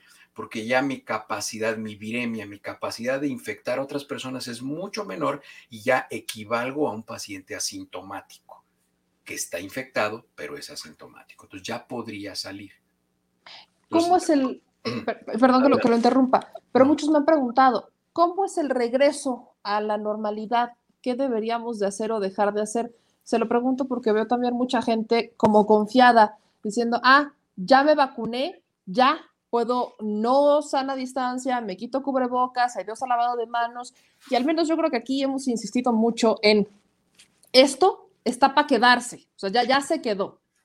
Eh, eh, la gente que nos vacunamos tenemos que seguir utilizando cubreboca porque nos podemos infectar. Es muy probable que si nos infectamos no nos vayamos a enfermar, pero si nos infectamos y somos portadores del virus, podemos infectar a otras personas. Y en mi caso, bueno, pues yo en el consultorio no quiero, en la clínica, este, no quiero contaminar a alguien, no quiero infectar a alguien, ¿no? Entonces, las personas que nos vacunamos tenemos que seguir utilizando el cubrebocas. ¿Hasta cuándo? Hasta que se haya vacunado por lo menos el 67% de la población. Y eso quiere decir que ya la velocidad a la que se va a desplazar la pandemia es muy lenta. Imagínense un cuarto muy grande, un gimnasio, donde hay 100 personas, de las cuales 67 están vacunadas y las otras 23 no están vacunadas. Entonces, digo, 33 no están vacunadas. Entonces andan caminando por ahí, pero es muy difícil ya que se pongan en contacto. Entonces, eso es lo que se llama inmunidad de rebaño. Hasta que no alcancemos eso, no podemos dejar de utilizar el cubrebocas. Y, y, fíjense que me parece muy bueno, yo tiendo a ser muy positivo y muy optimista. Fíjense que es muy bueno que la gente haya entendido medidas de higiene básica no tanto el uso del cubrebocas, el cubrebocas ya es algo más extremo, pero medidas de higiene básica, de no estarse tocando la cara, de no picarse la nariz, de no meterse los dedos en la boca, ser muy cuidadoso con lo que tocan, la higiene de las manos es fundamental. y la gente lo ha entendido. Tú dime, Meme, ¿cuántas personas has visto enfermas de gripa normal en los últimos tres meses? Muy pocas. Muy pocas porque las medidas de prevención para la gripa son exactamente lo que estamos haciendo. En estas épocas, todos los años, era un moquerío por todos lados, todo el mundo andaba con gripa y con su Kleenex y todo mundo. Y ahorita no lo hemos visto. ¿Por qué? Porque las medidas extremas que se están viviendo nos están enseñando que la higiene, el distanciamiento social, el no tocarse la cara, el lavarse las manos, son medidas muy buenas. Entonces la gente está aprendiendo. Yo espero que la gente se quede con algo, no vaya a abandonar todo después de que termine la, la pandemia y esto va a ir disminuyendo significativamente. A partir de junio, julio, ya prácticamente vamos a estar muy cerca en México en México de terminar. Desafortunadamente, en el resto del mundo, México es, México es uno de los países de los... Hoy puse un tuit también, México está dentro del 10% de los países que tienen una velocidad de vacunación reconocida. Eh, entonces, es muy importante. Es el segundo país de Latinoamérica después de Brasil. Es el, obviamente Brasil es un país en desarrollo. México es el segundo país en desarrollo en, porcentaje de vacunación, México lo está haciendo muy bien. Y cuando digo México, no estoy hablando de un presidente, no estoy hablando de un subsecretario, no estoy hablando de todos ustedes, de todos nosotros. Yo no estoy en México, estoy en Estados Unidos, pero bueno, seguido voy a México porque hay gente muy querida por ahí, tengo cosas que hacer por ahí, pero México son todos ustedes. Cuando hay gente, yo veo que hay gente que escribe a veces en Twitter, es que México es una porquería. Digo, híjole, estás escupiendo para arriba porque tú eres México. Ese creo que es el fragmento más duro para muchos que se la viven quejándose de México, y es que México esto y México lo otro, y México aquí, México allá, y es que, y ya saben, hasta su sushi terminan mandando muchos. Y bueno, doctor, otra pregunta que nos hacen aquí. Eh, Barrientos nos dice, ¿hay probabilidad de una vacuna nacional? Sí, claro, México tiene experiencia y tiene, híjole, métanse a Twitter y sigan, hay unas genetistas, unas virólogas, y lo digo en femenino porque habitualmente son mujeres, ¿eh? Me da mucha pena, pero la mayoría de la gente brillante, profesional en la ciencia, se están volviendo predominantemente mujeres. Los hombres como que quieren ser más abogados o, o no sé qué cosas, ya ni quiero decir, pero las mujeres se han vuelto mucho más ambiciosas académicamente, lo cual es extraordinario. a mí me parece extraordinario, pero hay muchísima capacidad en México y capacidad de infraestructura. Simplemente lo que tienen que hacer es no robarse el dinero. Porque si mira, si van a producir, es tan sencillo como esto, si van a producir una vacuna y de repente para hacer la vacuna se necesita un tubito de cristal especial que es un tubito resistente a la temperatura, Pyrex y no sé qué tanto. Y hay un distribuidor al cual se lo han comprado 20 años que les vende a 3 pesos cada tubito, pero no. De repente se entera un secretario de salud o un X y le dice a su yerno, oye, ábrete una comercializadora y vamos a vender cada tubito a 8 pesos, ¿no? Oiga, pero yo no le sé, no te preocupes, contrata al que lo vende a 3 y tú te quedas con 5 y así se hacen muchos negocios. Y entonces, ¿qué va a pasar? Que no va a alcanzar para tantos tubitos y entonces ya no se va a poder hacer tanta investigación. ¿Por qué? Porque en ese momento el líder, su objetivo es enriquecer a un pariente. Ya no es que se genere la vacuna para que impacte a la población y se beneficie la gente en México. Entonces, eso se llama congruencia. Entonces, cuando la gente no tiene congruencia en el ejercicio de su profesión, se empieza a perder el sentido, se empieza a eh, difuminar el esfuerzo de un grupo de gente. Y entonces todos los investigadores que están haciendo eh, estudios en virología, en vacunas, en sueros, pues están frustrados porque de repente pues ya no les llegan y ven que el cuate que es el nuevo director, pues empieza a llegar en un Mercedes, ¿no? Y el cuate gana lo mismo que yo, ¿no? y ya se cambió de casa. Entonces, Ese es el verdadero problema. El verdadero problema es que tenemos que amar a nuestra patria y hacer para lo que nos rentamos. Este, eso es, lo, es sencillísimo, es muy fácil. Doctor Frisby, nos dice Lupita Muñoz. Meme, por favor, te pido encarecidamente que le comentes al doctor que en mi caso llevo 40 días que tuve COVID y ahora es cuando me siento peor. Pareciera que me daño más las secuelas que la misma enfermedad. Exactamente, eso es lamentable, lamentable, lamentable. Fíjense que el COVID causa un síndrome que se llama síndrome post-COVID y tenemos hasta ahorita alrededor de 50 síntomas reconocidos. Fíjense cuál es el problema. El problema es que a COVID le gustan mucho los nervios, las estructuras nerviosas. El COVID es un virus que viaja muy rápidamente al sistema nervioso central. Es por eso que uno de los primeros síntomas que se tiene es la pérdida del gusto y la pérdida del olfato. La gente piensa que está afectada de la nariz y de la boca. El sentido del olfato se genera en el lóbulo frontal cerebral y el gusto en el tallo cerebral, uno de los pares craneales, es decir, en la base del, del cerebro, ahí está. Cuando nosotros perdemos el sentido del gusto y el sentido del olfato, ya tenemos involucramiento del cerebro por COVID. No es que esté en nuestra nariz y en nuestra boca. ¿Y qué es lo que pasa? El, virus COVID es neurotrópico, es decir, neuro, nervios, trópico, movimiento. Se mueve a través de los nervios, se pone los nervios y se conduce a través de ellos y los lastima cuando va caminando sobre ellos. ¿No? Háganse de cuenta que trae los zapatos sucios de lodo y va pisando y va manchando y es todos esos puntos donde COVID toca, daña los nervios y es por eso que se duermen las manos, se duermen los pies, la gente se vuelve más friolenta, la gente tiene escalofríos, les duelen los músculos, se sienten como un paciente que ha tenido diabetes mal cuidada 25 años. Así es como se sienten los pacientes. ¿Cuánto tiempo va a durar el síndrome post-COVID? No lo sabemos porque apenas tenemos un año con la con la infección. No sabemos cuánto va a durar, pero hemos hecho estudios al microscopio y hemos visto los nervios y el daño nervioso que hemos visto ahí sabemos que es un daño que va a tomar por lo menos dos o tres años para repararse. Entonces es muy importante que la gente vuelva a un estilo de vida saludable y se atienda lo más pronto posible todos los síntomas que llegue a tener. Doctor, ya para, para concluir, ¿cuál es el diagnóstico de México para recibir estas vacunas? ¿Cómo evaluaría la gestión, las negociaciones? Hemos visto que hay un acaparamiento de países, pues como Estados Unidos, China, y se quejan varios sobre cuántas vacunas aplica México. Nos comparan con Chile, luego empiezan a sacar notas internacionales de que ha sido un fracaso, etcétera, etcétera. ¿Ha sido un fracaso? ¿Cómo evalúa? Yo, quiero, yo quiero entender que la gente que está inconforme por la velocidad en la que se ha vacunado es porque le gustaría que la mayoría de las personas estuvieran mejor y ya estuvieran protegidas. Y yo entiendo su estado de ansiedad, pero México, como lo platicaba hace un momento, México está dentro del 10, está, está en el top 10. O sea, imagínense que México estuviera en el lugar 10 del medallero olímpico. Eso nunca ha pasado. Bueno, México está en el, grupo de los 10, este, de los 10 países, del 10% de los países, mejor en cuanto al, se llama el desplazamiento y aplicación de vacunas, de vacunación, porque no es lo mismo tener vacunas que la vacunación. Ya lo vimos, el ejemplo fue claro hace unos días.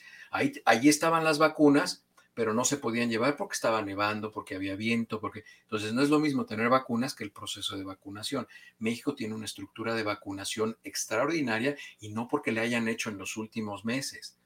Uno de los programas en los cuales México ha recibido innumerables, yo creo que ya ni les caben el número de premios que ha recibido México por el esquema nacional de vacunación. México es uno de los países que tiene un esquema de vacunación más robusto del mundo, mucho más que aquí, ¿eh?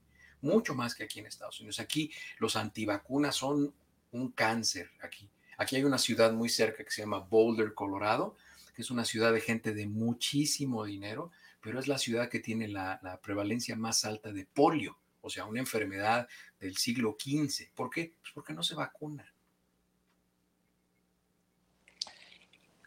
Aquí ahorita que me menciona lo de las vacunas, vuelvo a la pregunta que le hacía antes, de que hay mucha gente que no quiere vacunarse.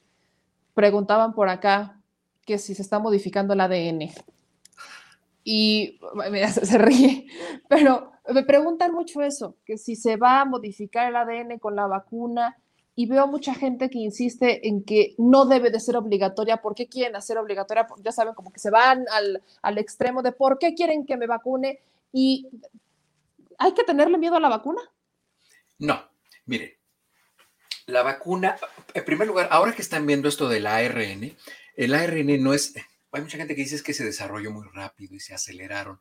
No, las vacunas ARN, el ARN que es? es? Es, material genético, vamos a decir, es, es un software, pero es un software de un, de un iPod, ¿de acuerdo? Y nosotros somos una PC. Entonces, el software del iPod no es posible que contamine a una PC. Eso no sucede. Un ARN es un software muy chiquito, con una capacidad muy restringida, muy reducida, y un ser humano, como nosotros tenemos ADN, es ácido desoxirribonucleico, el otro es ácido ribonucleico, es mucho más simple. Si me está viendo algún genetista, no, no me vayan a decir que este, no lo expliqué bien, es para la gente. Entonces, eh, el ácido desoxirribonucleico es muy grandote y el ARN no lo puede cambiar, no lo puede cambiar, no lo puede modificar. Además, ahí les va la explicación. Me hubieran dicho y le mandaba a tu productor una presentación que tengo de PowerPoint. ¿Qué es eso del ARN? Se los voy a explicar de una manera muy gráfica. El ARN es la información genética, es el software que codifica una parte de ese virus que es único. Si ustedes van manejando su coche y ven una camioneta de estas muy de lujo, la ven por atrás y le ven la defensa, ya saben qué camioneta es, porque es la única camioneta que lo trae y los faros son muy particulares y dicen, mira, ahí va la camioneta X, yo la reconozco. Bueno, los que hacen la vacuna ARN toman esas calaveras y esa defensa y se lo ponen a la vacuna. Y entonces eso es lo que le inyectan al, paciente, nos inyectan a nosotros. Y entonces cuando llega el eso lo que hace es que empieza a generar soldaditos especiales, las inmunoglobulinas G, para que destruyan esa defensa y esas calaveras, para que cuando entre el verdadero virus todo completo, le destruyan esa parte. Y como le destruyen esa parte, el virus ya es vulnerable y es capaz de ser destruido por el sistema inmunológico. Porque recuerden, no hay tratamiento para COVID. ¿Qué destruye al SARS-CoV-2, causante del COVID? Nuestro sistema inmunológico. ¿De qué se mueren las personas? De complicaciones, de reacciones inflamatorias principalmente asociadas a la infección por COVID. Es por eso que el tratamiento para COVID no existe, lo que tratamos son las complicaciones. Entonces, cuando inyectamos este ARN, estamos inyectando un fragmento que codifica una parte importante del virus. Y entonces, cuando llegue el virus de verdad, nuestro sistema inmunológico lo destruye no lo deja meterse a la célula para que se pueda reproducir y como no se puede meter a la célula para reproducirse, entonces el virus se muere. Recuerden que los virus son organismos intracelulares obligados. Un virus no puede sobrevivir en una superficie, en nuestra sangre, no puede sobrevivir. Lo que tiene que hacer el virus es meterse a una, a una célula, tomar el aparato que produce material genético y empezar a producir su material genético y sus partes y empezar a formar muchos virus, explotar esa célula, que salgan muchos virus a meterse a otras células. Los virus no tienen ninguna capacidad de producir pus o no. Los virus lo que hacen es que se reproducen, nacieron para reproducirse, son como adolescentes alborotados. Este, lo único que quieren es reproducirse. Pues con las, últimas preguntas, doctor. Insisten acá. Eh, ¿Las personas con epilepsia se pueden vacunar? Ahí les va. Voy a ser claro. Solo hay una contraindicación para vacunarse. Solo hay una, se los digo aquí. Solo hay una contraindicación para vacunarse. La única contraindicación para vacunarse es que la primera dosis de la vacuna les haya de una reacción severa, una reacción alérgica. Entonces ya no se pueden poner la segunda. Y van a estar protegidos como hacia alrededor del 80%. Ya están protegidos. Es la única. Cualquier otra no es contraindicación. Cualquier otra. La única contraindicación es una reacción alérgica a la primera dosis. Ya no se pueden poner la segunda. Se acabó. Pongan todo lo que quieran acá. Sulfas, penicilina, agua, cacahuates, lo que quieran. La única es esa. Esta es una buena respuesta. Es más, la voy a editar, la voy a fragmentar y decir, distribúyanla, por favor. Doctor, la, última pregunta que le hago, eh, y ya, ya la explico, de hecho la explico, pero la retomo porque pareciera que a veces hay que hacer énfasis en algunas cosas para que se entienda con, como con el punch. En redes sociales circula, ya sabe, ya, ya sabrá que hay muchos que no, no les importa mucho la información, Eh, el economista hizo un gráfico en donde ponen todas las vacunas, ¿no? Las dosis que Pfizer, Moderna, Sputnik, Novavax, AstraZeneca, Janssen y Sinovac. Y ponen arribita el porcentaje de efectividad.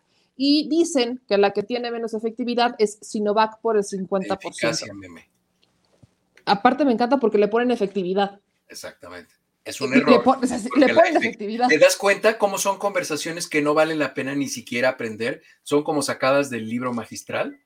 Porque Sí. si ponen efectividad, la efectividad, ¿sabe- ¿sabes qué? La vamos a evaluar al final de la pandemia. La eficacia ya fue evaluada por el laboratorio y ahí está cuando te venden la vacuna. Ahí está definida.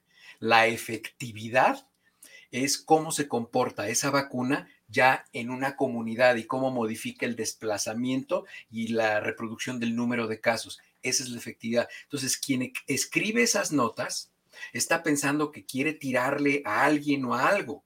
No está pensando en lo que está escribiendo y además no se asesoran. Bueno, puede ser que se asesoren de personas que, que no saben de lo que hablan, pero escriben libros. ¿no? Bueno, ahí está justamente, le pongo el gráfico, ¿no? El gráfico es del, es del economista. Para Ah. mí la fuente es bastante dudosa, pero eh, aquí menciona esto y hacen esta comparación de cuál es la mejor vacuna y hacen una actualización. ¿Cuál es la variable de esto? ¿En qué afecta? ¿En qué no nos afecta estos porcentajes? La mayoría de todas, todas las vacunas, esos, esos números que están ahí son, no son reales. O sea, tomar, tomar esas cifras como verdaderas no, no, este. Y en estadística podemos torcer los números y en fin, pero por eso hubo una fase 3 de investigación. La fase 3 de investigación es para eso, para definir justamente la eficacia de la vacuna. Eso ya está definido, no la va a definir un periódico. Entonces, eh, y, y todas las vacunas, es más, si hubiera una vacuna que tuviera el 50% de eficacia, no estaría en el mercado. No estaría en el mercado. La única vacuna, fíjense, la única vacuna que hay en el mercado que tiene una protección de alrededor del 50% es la de influenza. Todo el año, todos los años la ponen la, y la vuelven a poner y se modifica porque tiene variantes genéticas muy, muy frecuentemente el, virus de influenza, justamente porque es, fíjense, los virus RNA, como el virus SARS-CoV-2, son virus muy tontos, muy tontos, cometen errores, pero híjole, seguidísimo, cuando se están reproduciendo su- su- su secuencia genética, se modifica de manera muy frecuente, pero, pero, SARS-CoV-2, este tiene un filtro de calidad, un control de calidad que no tienen los virus RNA que se llama proofreading, o sea, prueba de lectura. ¿Esto qué significa? Que cuando la maquinita que hace el material genético saca un pedacito defectuoso, pasa por esa maquinita y dice no sirve y lo saca y entonces ya no lo integra al siguiente virus para seguir armándolos. Es decir, tiene un sistema de protección para los virus. Ellos piensan que los protegen a ellos, pero ¿saben a quién protegen? A nosotros. Porque si nosotros hacemos una vacuna para ese RNA y ese RNA no se va a modificar tan frecuentemente como el de influenza, es altamente probable que la vacuna para SARS-CoV-2 vaya a ser una vacuna que nos sirva para entre 3 y 5 años. Creo que ya, ya quedó claro, ¿no? Y digo, creo que ya quedó claro porque sigo leyendo muchas preguntas y bueno, doctor, yo veo tanta pregunta y digo, pues ¿cuándo regresa? ¿Cuándo regresa para respondernos más? Cuando, cuando gusten, yo lo hago con mucho gusto y, y, este, yo estoy para servirles y, y les repito, siempre se los digo, quienes la- les dan sentido a mi profesión y a todo lo que a mí se me ocurre estudiar, son ustedes. Si ustedes no me escuchan, yo todo lo que lea no tiene sentido. Pues doctor, yo le agradezco mucho que estuviera con nosotros aquí un ratito, muy agradable y muy clara explicación. Yo los invito a que los sigan en sus redes sociales, en Twitter, está apareciendo ahí en pantallita el HL Frisbee, ahí aparece, ahí lo pueden seguir en Twitter. Bueno, yo le agradezco, le agradezco muchísimo, doctor. Sí, gracias a ustedes. Que tengan muy linda noche, abríguense y estamos en comunicación. Estamos en contacto, doctor. Buenas noches. Pues ahí está, amigos. Yo, esta, me gustó mucho esta forma de explicarlo.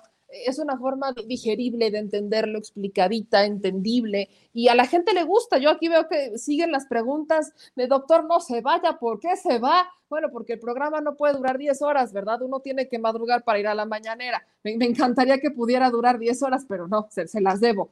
De ahí en fuera, pues sí, les voy a tomar la palabra. Vamos a seguir invitando al doctor conforme veamos que veamos que hay más dudas. Esta es la parte importante. Que lo vayamos invitando, que ustedes tengan esta información y ya saben que se va a fragmentar la entrevista para que ustedes la puedan ver, la puedan compartir y también vamos a sacar su respectiva nota en The Mexico News para los que dicen, ah, es que yo no tengo tiempo de echarme toda la entrevista, para que vean el resumencito, lo van a encontrar en damexico.news, en nuestra página de Facebook de Meme Yamel, ahí va a estar ya el día de mañana.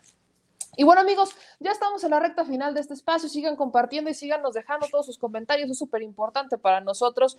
Pero en esta recta final tenemos que eh, ponerles dos videos. Y el último lo vi hace unos minutos. Pero este video, mis amigos, es sobre las, las actividades ordinarias extraordinarias de los partidos políticos. Tiempos muy curiosos entre pandemia y compra de votos.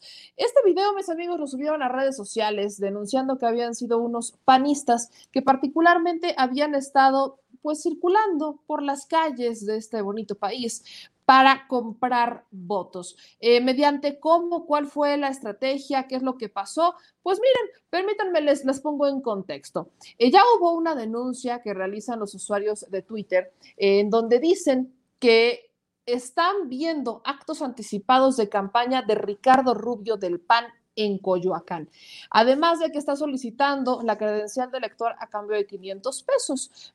Vean de qué va, porque la credencial de elector la están solicitando para que sean representantes de casilla y están pidiéndoles, están dando, ofreciéndoles 500 pesos. Vean, vean y escuchen y ahorita, por supuesto, lo analizamos con sus pelos y señas, como ya saben que se hace aquí. 55. Es un apoyo. Ajá. 2847. 2847. 7584. Ok. Mi nombre es Juan Martínez. Juan Martínez, ok. 55 28 47 75 84. Sí, le comentaba que estamos dando ahorita un apoyo de 500 pesos el día 6 de, de junio para las elecciones que sean casillistas. Ah, ya. ¿Y de parte de quién es? De parte de Ricardo Rubio.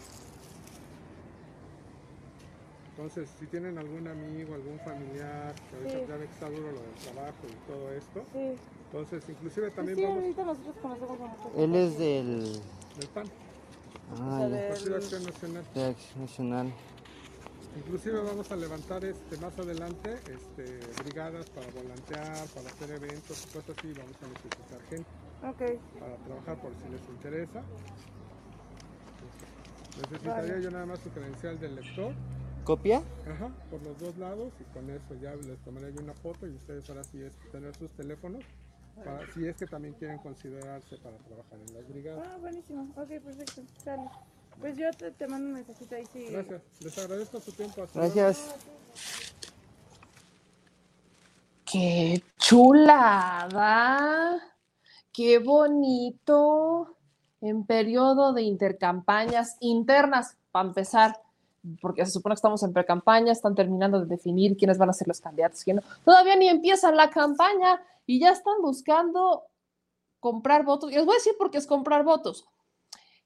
Cuando alguien, cuando un partido político está buscando que alguien lo represente en la casilla, créanme, no se va a exponer a que esa persona vote por alguien que no sea ellos, ¿eh? O sea, esta es la parte que quizás nos debería de quedar claras, que no va a faltar el despistado que diga, es que están en una actividad ordinaria, ¿no? Como salen todos los partidos a recabar eh, los nombres de las personas que se quieren afiliar al partido político. No, en este caso muy particular, lo dicen con pelos y señas estos jóvenes, es que están buscando que se acerquen al candidato para ser los representantes de casilla del candidato del PAN en Coyoacán. Esto es estructura electoral. La estructura electoral es prácticamente el voto duro de los partidos políticos y están ofreciendo 500 pesitos para que sean los representantes de casilla. Ojo, que se puede pagar, sí, es legal pagar a los representantes de casilla. De hecho, siempre ha sido legal, pero los partidos siempre lo niegan porque aceptar el gasto que están haciendo con su estructura electoral es prácticamente no tener un peso más para pasarse porque se pasarían los topes de campaña. Entonces, casi nunca aceptan, ¿no? El INE ya en las últimas fiscalizaciones, en la del 2016, ya les dijo que te crea tu abuelita, ¿no? No vas a poner a una persona que done todo su día nada más por mero amor al arte. Es obviamente que reciben una remuneración o reciben algo a cambio y están pidiendo los partidos políticos como parte de la fiscalización que informen qué es lo que están recibiendo los representantes de casilla y representantes generales por donar un día de su día, un día de su vida, un día de su semana enteramente al partido político. Entonces, el que en, a estas alturas, ¿no? Esto te los compro ya estando en campaña, porque es la actividad más esencial que se va a organizar dentro de las campañas. Lo más importante es la defensa del voto porque sí, podrás llevar todos los votos que tú quieras, gustes y mandes, pero bueno, la defensa del voto, la supervisión, la vigilancia de la jornada electoral es básica para los partidos políticos, porque si van perdiendo en un lugar, pues a través del representante casilla y del representante general saben en dónde tienen que ir a meterle votos. Esto es una realidad, no debería de ser así, deberían de respetar la voluntad popular, pero bueno, eh, operativamente esto pasa. Entonces, el que en este tiempo, mientras no estemos viendo que estamos en campaña, simple y sencillamente esto es completamente ilegal. Podríamos tomarlo y debemos tomarlo como actos anticipados de campaña. Esto sí, y lo peor es que hablamos de una posible comisión de un delito electoral llamado compra de votos, que, ojo, ya merita prisión preventiva. Ya merita prisión preventiva, ya es un delito grave que amerita prisión preventiva. Entonces, ojo con esto, porque en este caso, alguien tiene que responder por esto del Partido Acción Nacional en Coyoacán. Así, compártanlo, compártanlo, porque dicen que ellos nunca, nunca, y bueno, siempre, siempre. Y otra cosa, antes ya de irnos, mis amigos, que les quiero compartir, es que se hizo viral un video del senador Armando Guadiana. Y miren,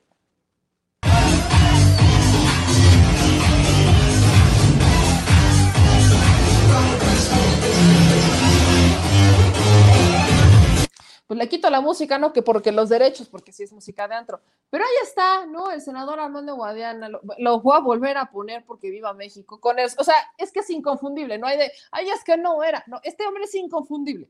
Con el bigote y el sombrero, es, es inconfundible el senador Armando Guadiana, que de hecho estaba buscando cargo por allá en Saltillo. Pueden ver a todos con el cubrebocas, ¿no? De hecho, los pueden ver ahí, andan con el cubrebocas algunas de las personas que están en este antro yo primero me voy a preguntar, ¿qué madres hace un antro abierto en pandemia? Creo que es la pregunta básica, de bote pronto. Estamos en pandemia, ¿qué hace un antro abierto? ¿Qué hacen los bares abiertos? De bote pronto no tenemos respuesta. Y dos, ¿qué hace un senador de Morena bailando en un antro en plena pandemia? Ahora, nada más falta que nos habla con que estaba haciendo un spot para su campaña el senador Armando Guadiana. Nada más falta. Este es un senador de Morena que está buscando cargo por allá en Saltillo, Coahuila. Mis preguntas creo que son muy legítimas. Aquí anda el senador todo, punches, punches, iba, ¡woo! Si está bien, ¡woo! Veía, chun, chun, chun, chun, chun, chun, chun, chun, chun, chun. Anda bien chaborroqueando aquí el senador eh, Amando Guadiana, pero este. ¿En dónde quedó eso de poner el ejemplo, mi estimado senador? ¿Dónde quedó, compa? ¿Dónde quedó?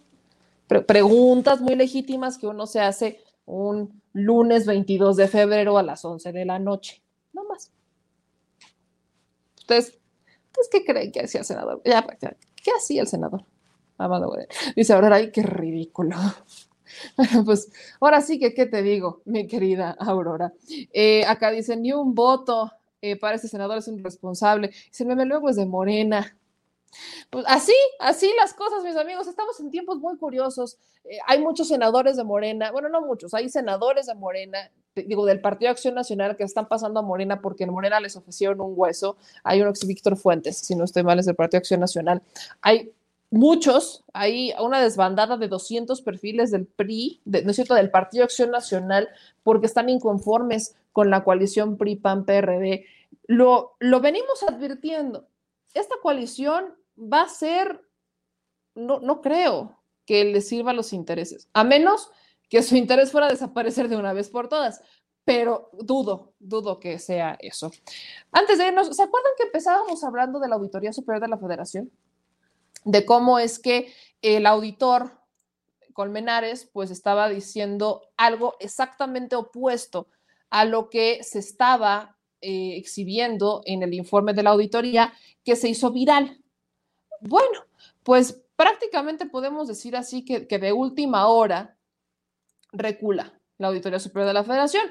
Esto es importante, ahora sí que ah, pónganme mucha, mucha atención, porque esto pone en jaque a la Auditoría Superior de la Federación.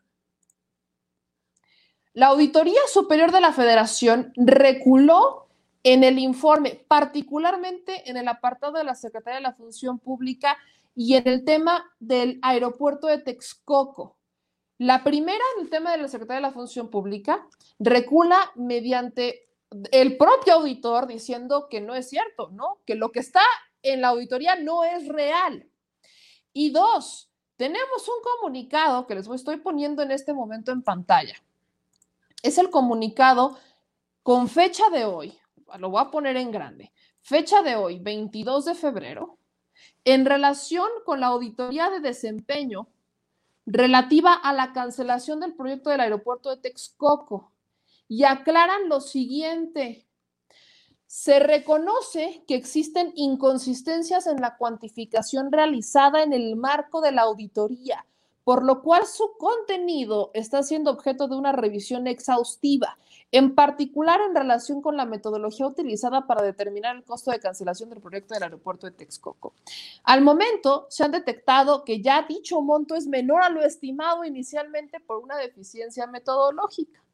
Al respecto, se informa preliminarmente que se han detectado en la auditoría revisada que el costo estimado de la cancelación de la construcción del nuevo aeropuerto internacional de la Ciudad de México considera los flujos pasados y futuros para llevar a cabo la cancelación de las obligaciones contraídas para la construcción, que no representa un costo, pero sino un flujo de salida.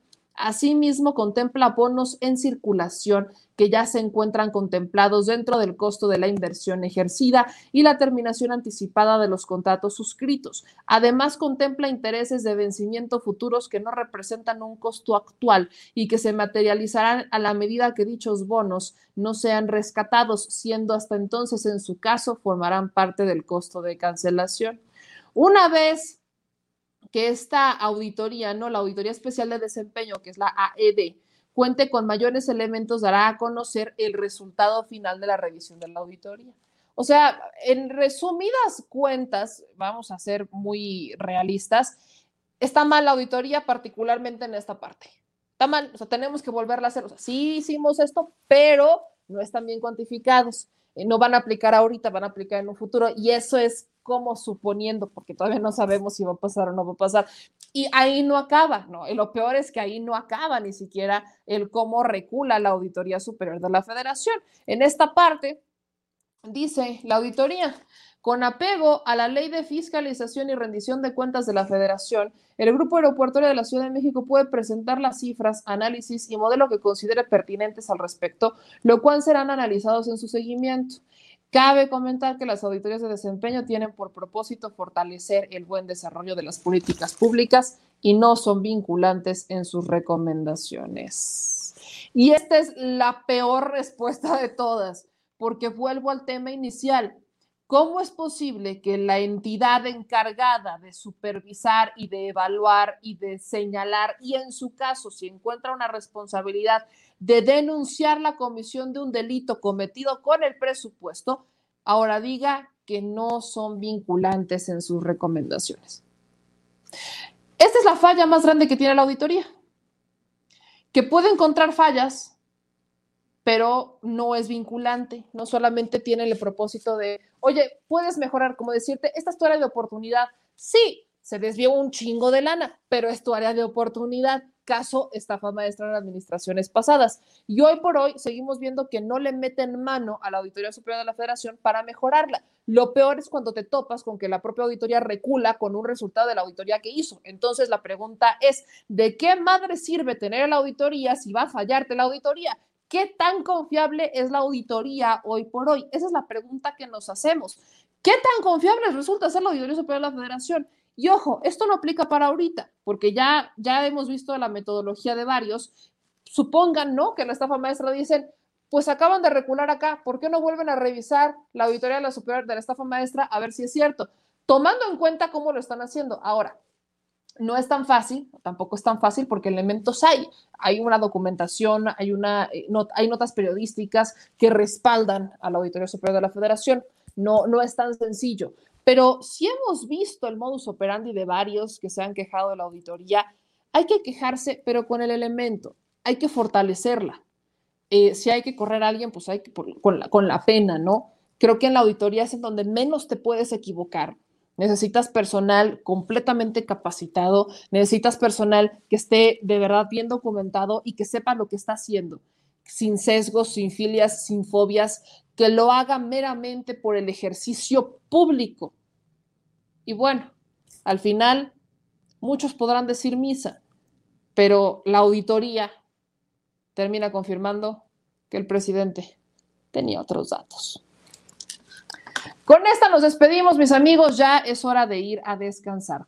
Eh, dice Iván, ¿estás a la misma hora que sin censura hay tiro? No, mi querido Iván, de hecho, sin censura ya terminó hace un buen rato. Eh, sin censura está entrando a las 8 de la noche y termina a las 9, 9 y media, más o menos estaba terminando sin censura nocturno. Y nosotros estamos empezando a las 9 de la noche. Hoy sí empezamos un poquitito tarde, a las 9, 20 y tantos empezamos la transmisión. En teoría vamos a terminar a las 10.30, pero esta vez nos alargamos y creo que valió la pena alargarse por el invitado que tuvimos y las notas que dimos. Pero no, no, no hay tiro. Yo los veo mañana ah, en la mañanera. Les voy explicando, es una mañanera distinta. No vamos a poder preguntar todos. Ahora sí que una noche antes les voy a pedir cadena de oración ultra reafirmada, pero esta cadena de oración tiene que ser bien poderosa porque nos están citando mucho más temprano. Acuérdense que va a asistir a esta, eh, a esta conferencia de prensa la de mañana el presidente de Argentina y eh, solo se le va a dar la palabra, tengo entendido, a dos personas y va a ser mediante sorteo. Entonces, ahora sí que echen la buena vibra. Va, va, ustedes díganme qué hacer, rituales, no sé, cáiganse con las recomendaciones para que nos, nos toque sal, sa, salir ganones en el sorteo, en la rifa, y que podamos eh, tomar la palabra. Creo que sería muy bueno poderlo hacer. Pero después de la mañanera nos vamos a ver en Sin Censura Presenta con su segura servilleta, con el backstage de la mañanera y muchas otras notas. Entonces, mañana nos vemos en Sin Censura en la mañanita de 10 a 11. Ahí vamos a estar en el programa, en el espacio Sin Censura TV y Sin Censura Media. Y a las 9 de la noche nos reencontramos aquí en YouTube Meme Yamel y en el YouTube de la Neta Noticias, en Facebook de Meme Yamel. Gracias a todos los que estuvieron suscribiéndose, que estuvieron dándonos likes, que ya nos están siguiendo en las redes sociales, en Instagram, en Twitter, en Facebook, que le están poniendo me gusta. Es importantísimo que le pongan me gusta en Facebook, que no nada más nos sigan, sino si le ponen me gusta, pues vamos creciendo. Y sus comentarios. También es muy importante sus comentarios. Eh, esto sí, quiero decirlo, porque así vamos generando integración y vamos platicando, ¿no? Dice aquí, cuádrame esa auditoría post. Eh, en sus más comentarios dice, meme, no te vi, no, Rafael Zúñiga, cambiamos horario, compa. Jesús, gracias a ustedes, de verdad. Meme, es verdad que el 7 de marzo regresan a clases de escuelas privadas. Mañana les adelantamos, sí, sí hay regreso a clases.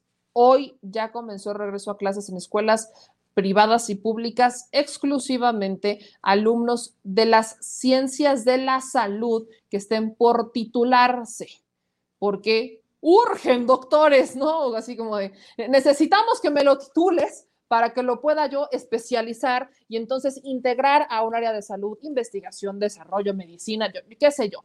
Pero urge tener elementos que los podamos eh, de verdad integrar. Pero ojo con esta información, las particulares todavía no tienen el visto bueno. ¿Qué es lo que está faltando? Tienen que revisar las medidas de control, cómo van a mantener la sana distancia, que hayan habilitado los espacios para tener sanidad, etcétera, etcétera. La Secretaría de Salud y la Secretaría de Educación Pública están trabajando en conjunto para lograr tener las aulas lo mayor protegidas, sanitizadas y demás y esto sí se advierte, no se van a poder quitar el cubrebocas en ningún momento estando dentro de, la, de las aulas hasta que se vayan a su, a su casita, pues. Entonces, eh, dicho eso, ya nos vamos. Yo les mando un beso a todos ustedes. Gracias a todos ustedes por estar con nosotros, por compartir la transmisión, por estar presentes, por dar sus comentarios. Aquí nos dice Arturo, qué buenísimo programa. Acá nos dice Juan Carlos, aquí se trata de las personas que hacen las auditorías y no tanto de la dependencia. Eh, nos mencionan también aquí eh, en sus más comentarios, no seas de boca chiquita, dice Félix Obando. Pues, pues no sé, así que quién sabe. El horario me norteó, pues ya les vamos con... Este va a ser el horario habitual, este va a ser el horario habitual. Así que ahí se va. ¿Y el INE dónde está? Si el Lenchito Córdoba ahí no ven, no oyen, nadie sabe nada. Hay que denunciar. Yo se los exhorto a denunciar y pues ya nos baños, nos vamos, ya nos baños. Es que hay que bañarse, fíjense, hay que bañarse antes de dormir. Y muy temprano, muy temprano. Muchas gracias a Mariela, a los que nos ven en YouTube y a los que nos ven en Facebook. Yo los veo mañana. Un beso a todos, descansen, compartan, suscríbanse. Nos vemos también en Telegram. Adiós. Al Chile, la indiferencia es el peor enemigo de todos y más de los animales.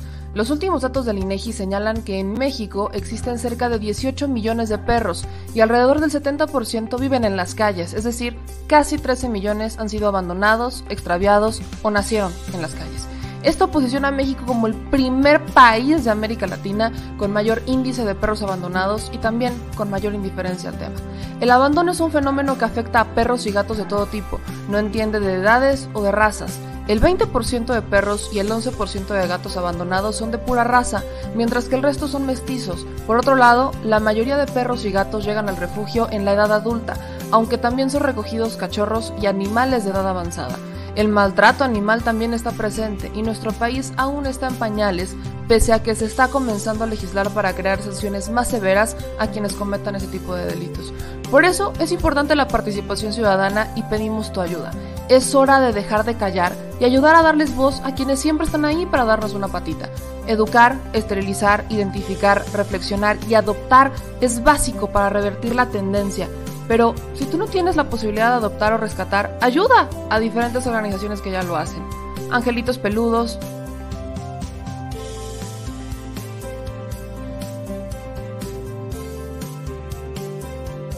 Amor sin raza.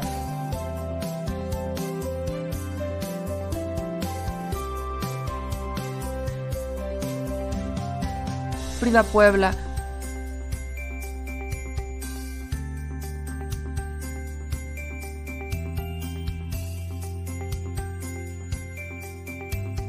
Rivera Rescue.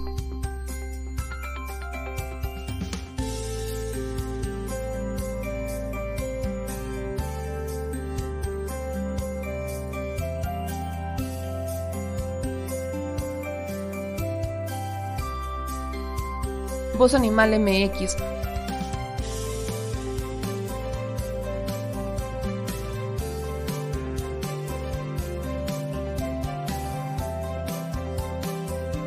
El albergue San Cristóbal,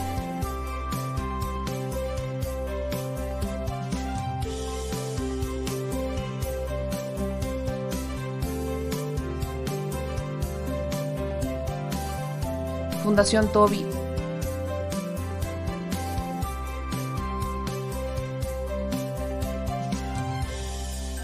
o Patitas Invisibles son algunas de las organizaciones a las que constantemente donamos y apoyamos, pero no es suficiente. Ayúdanos a que sean más voces las que salven vidas. Sus patitas, de verdad, pueden salvar tu vida. Difunde y dona.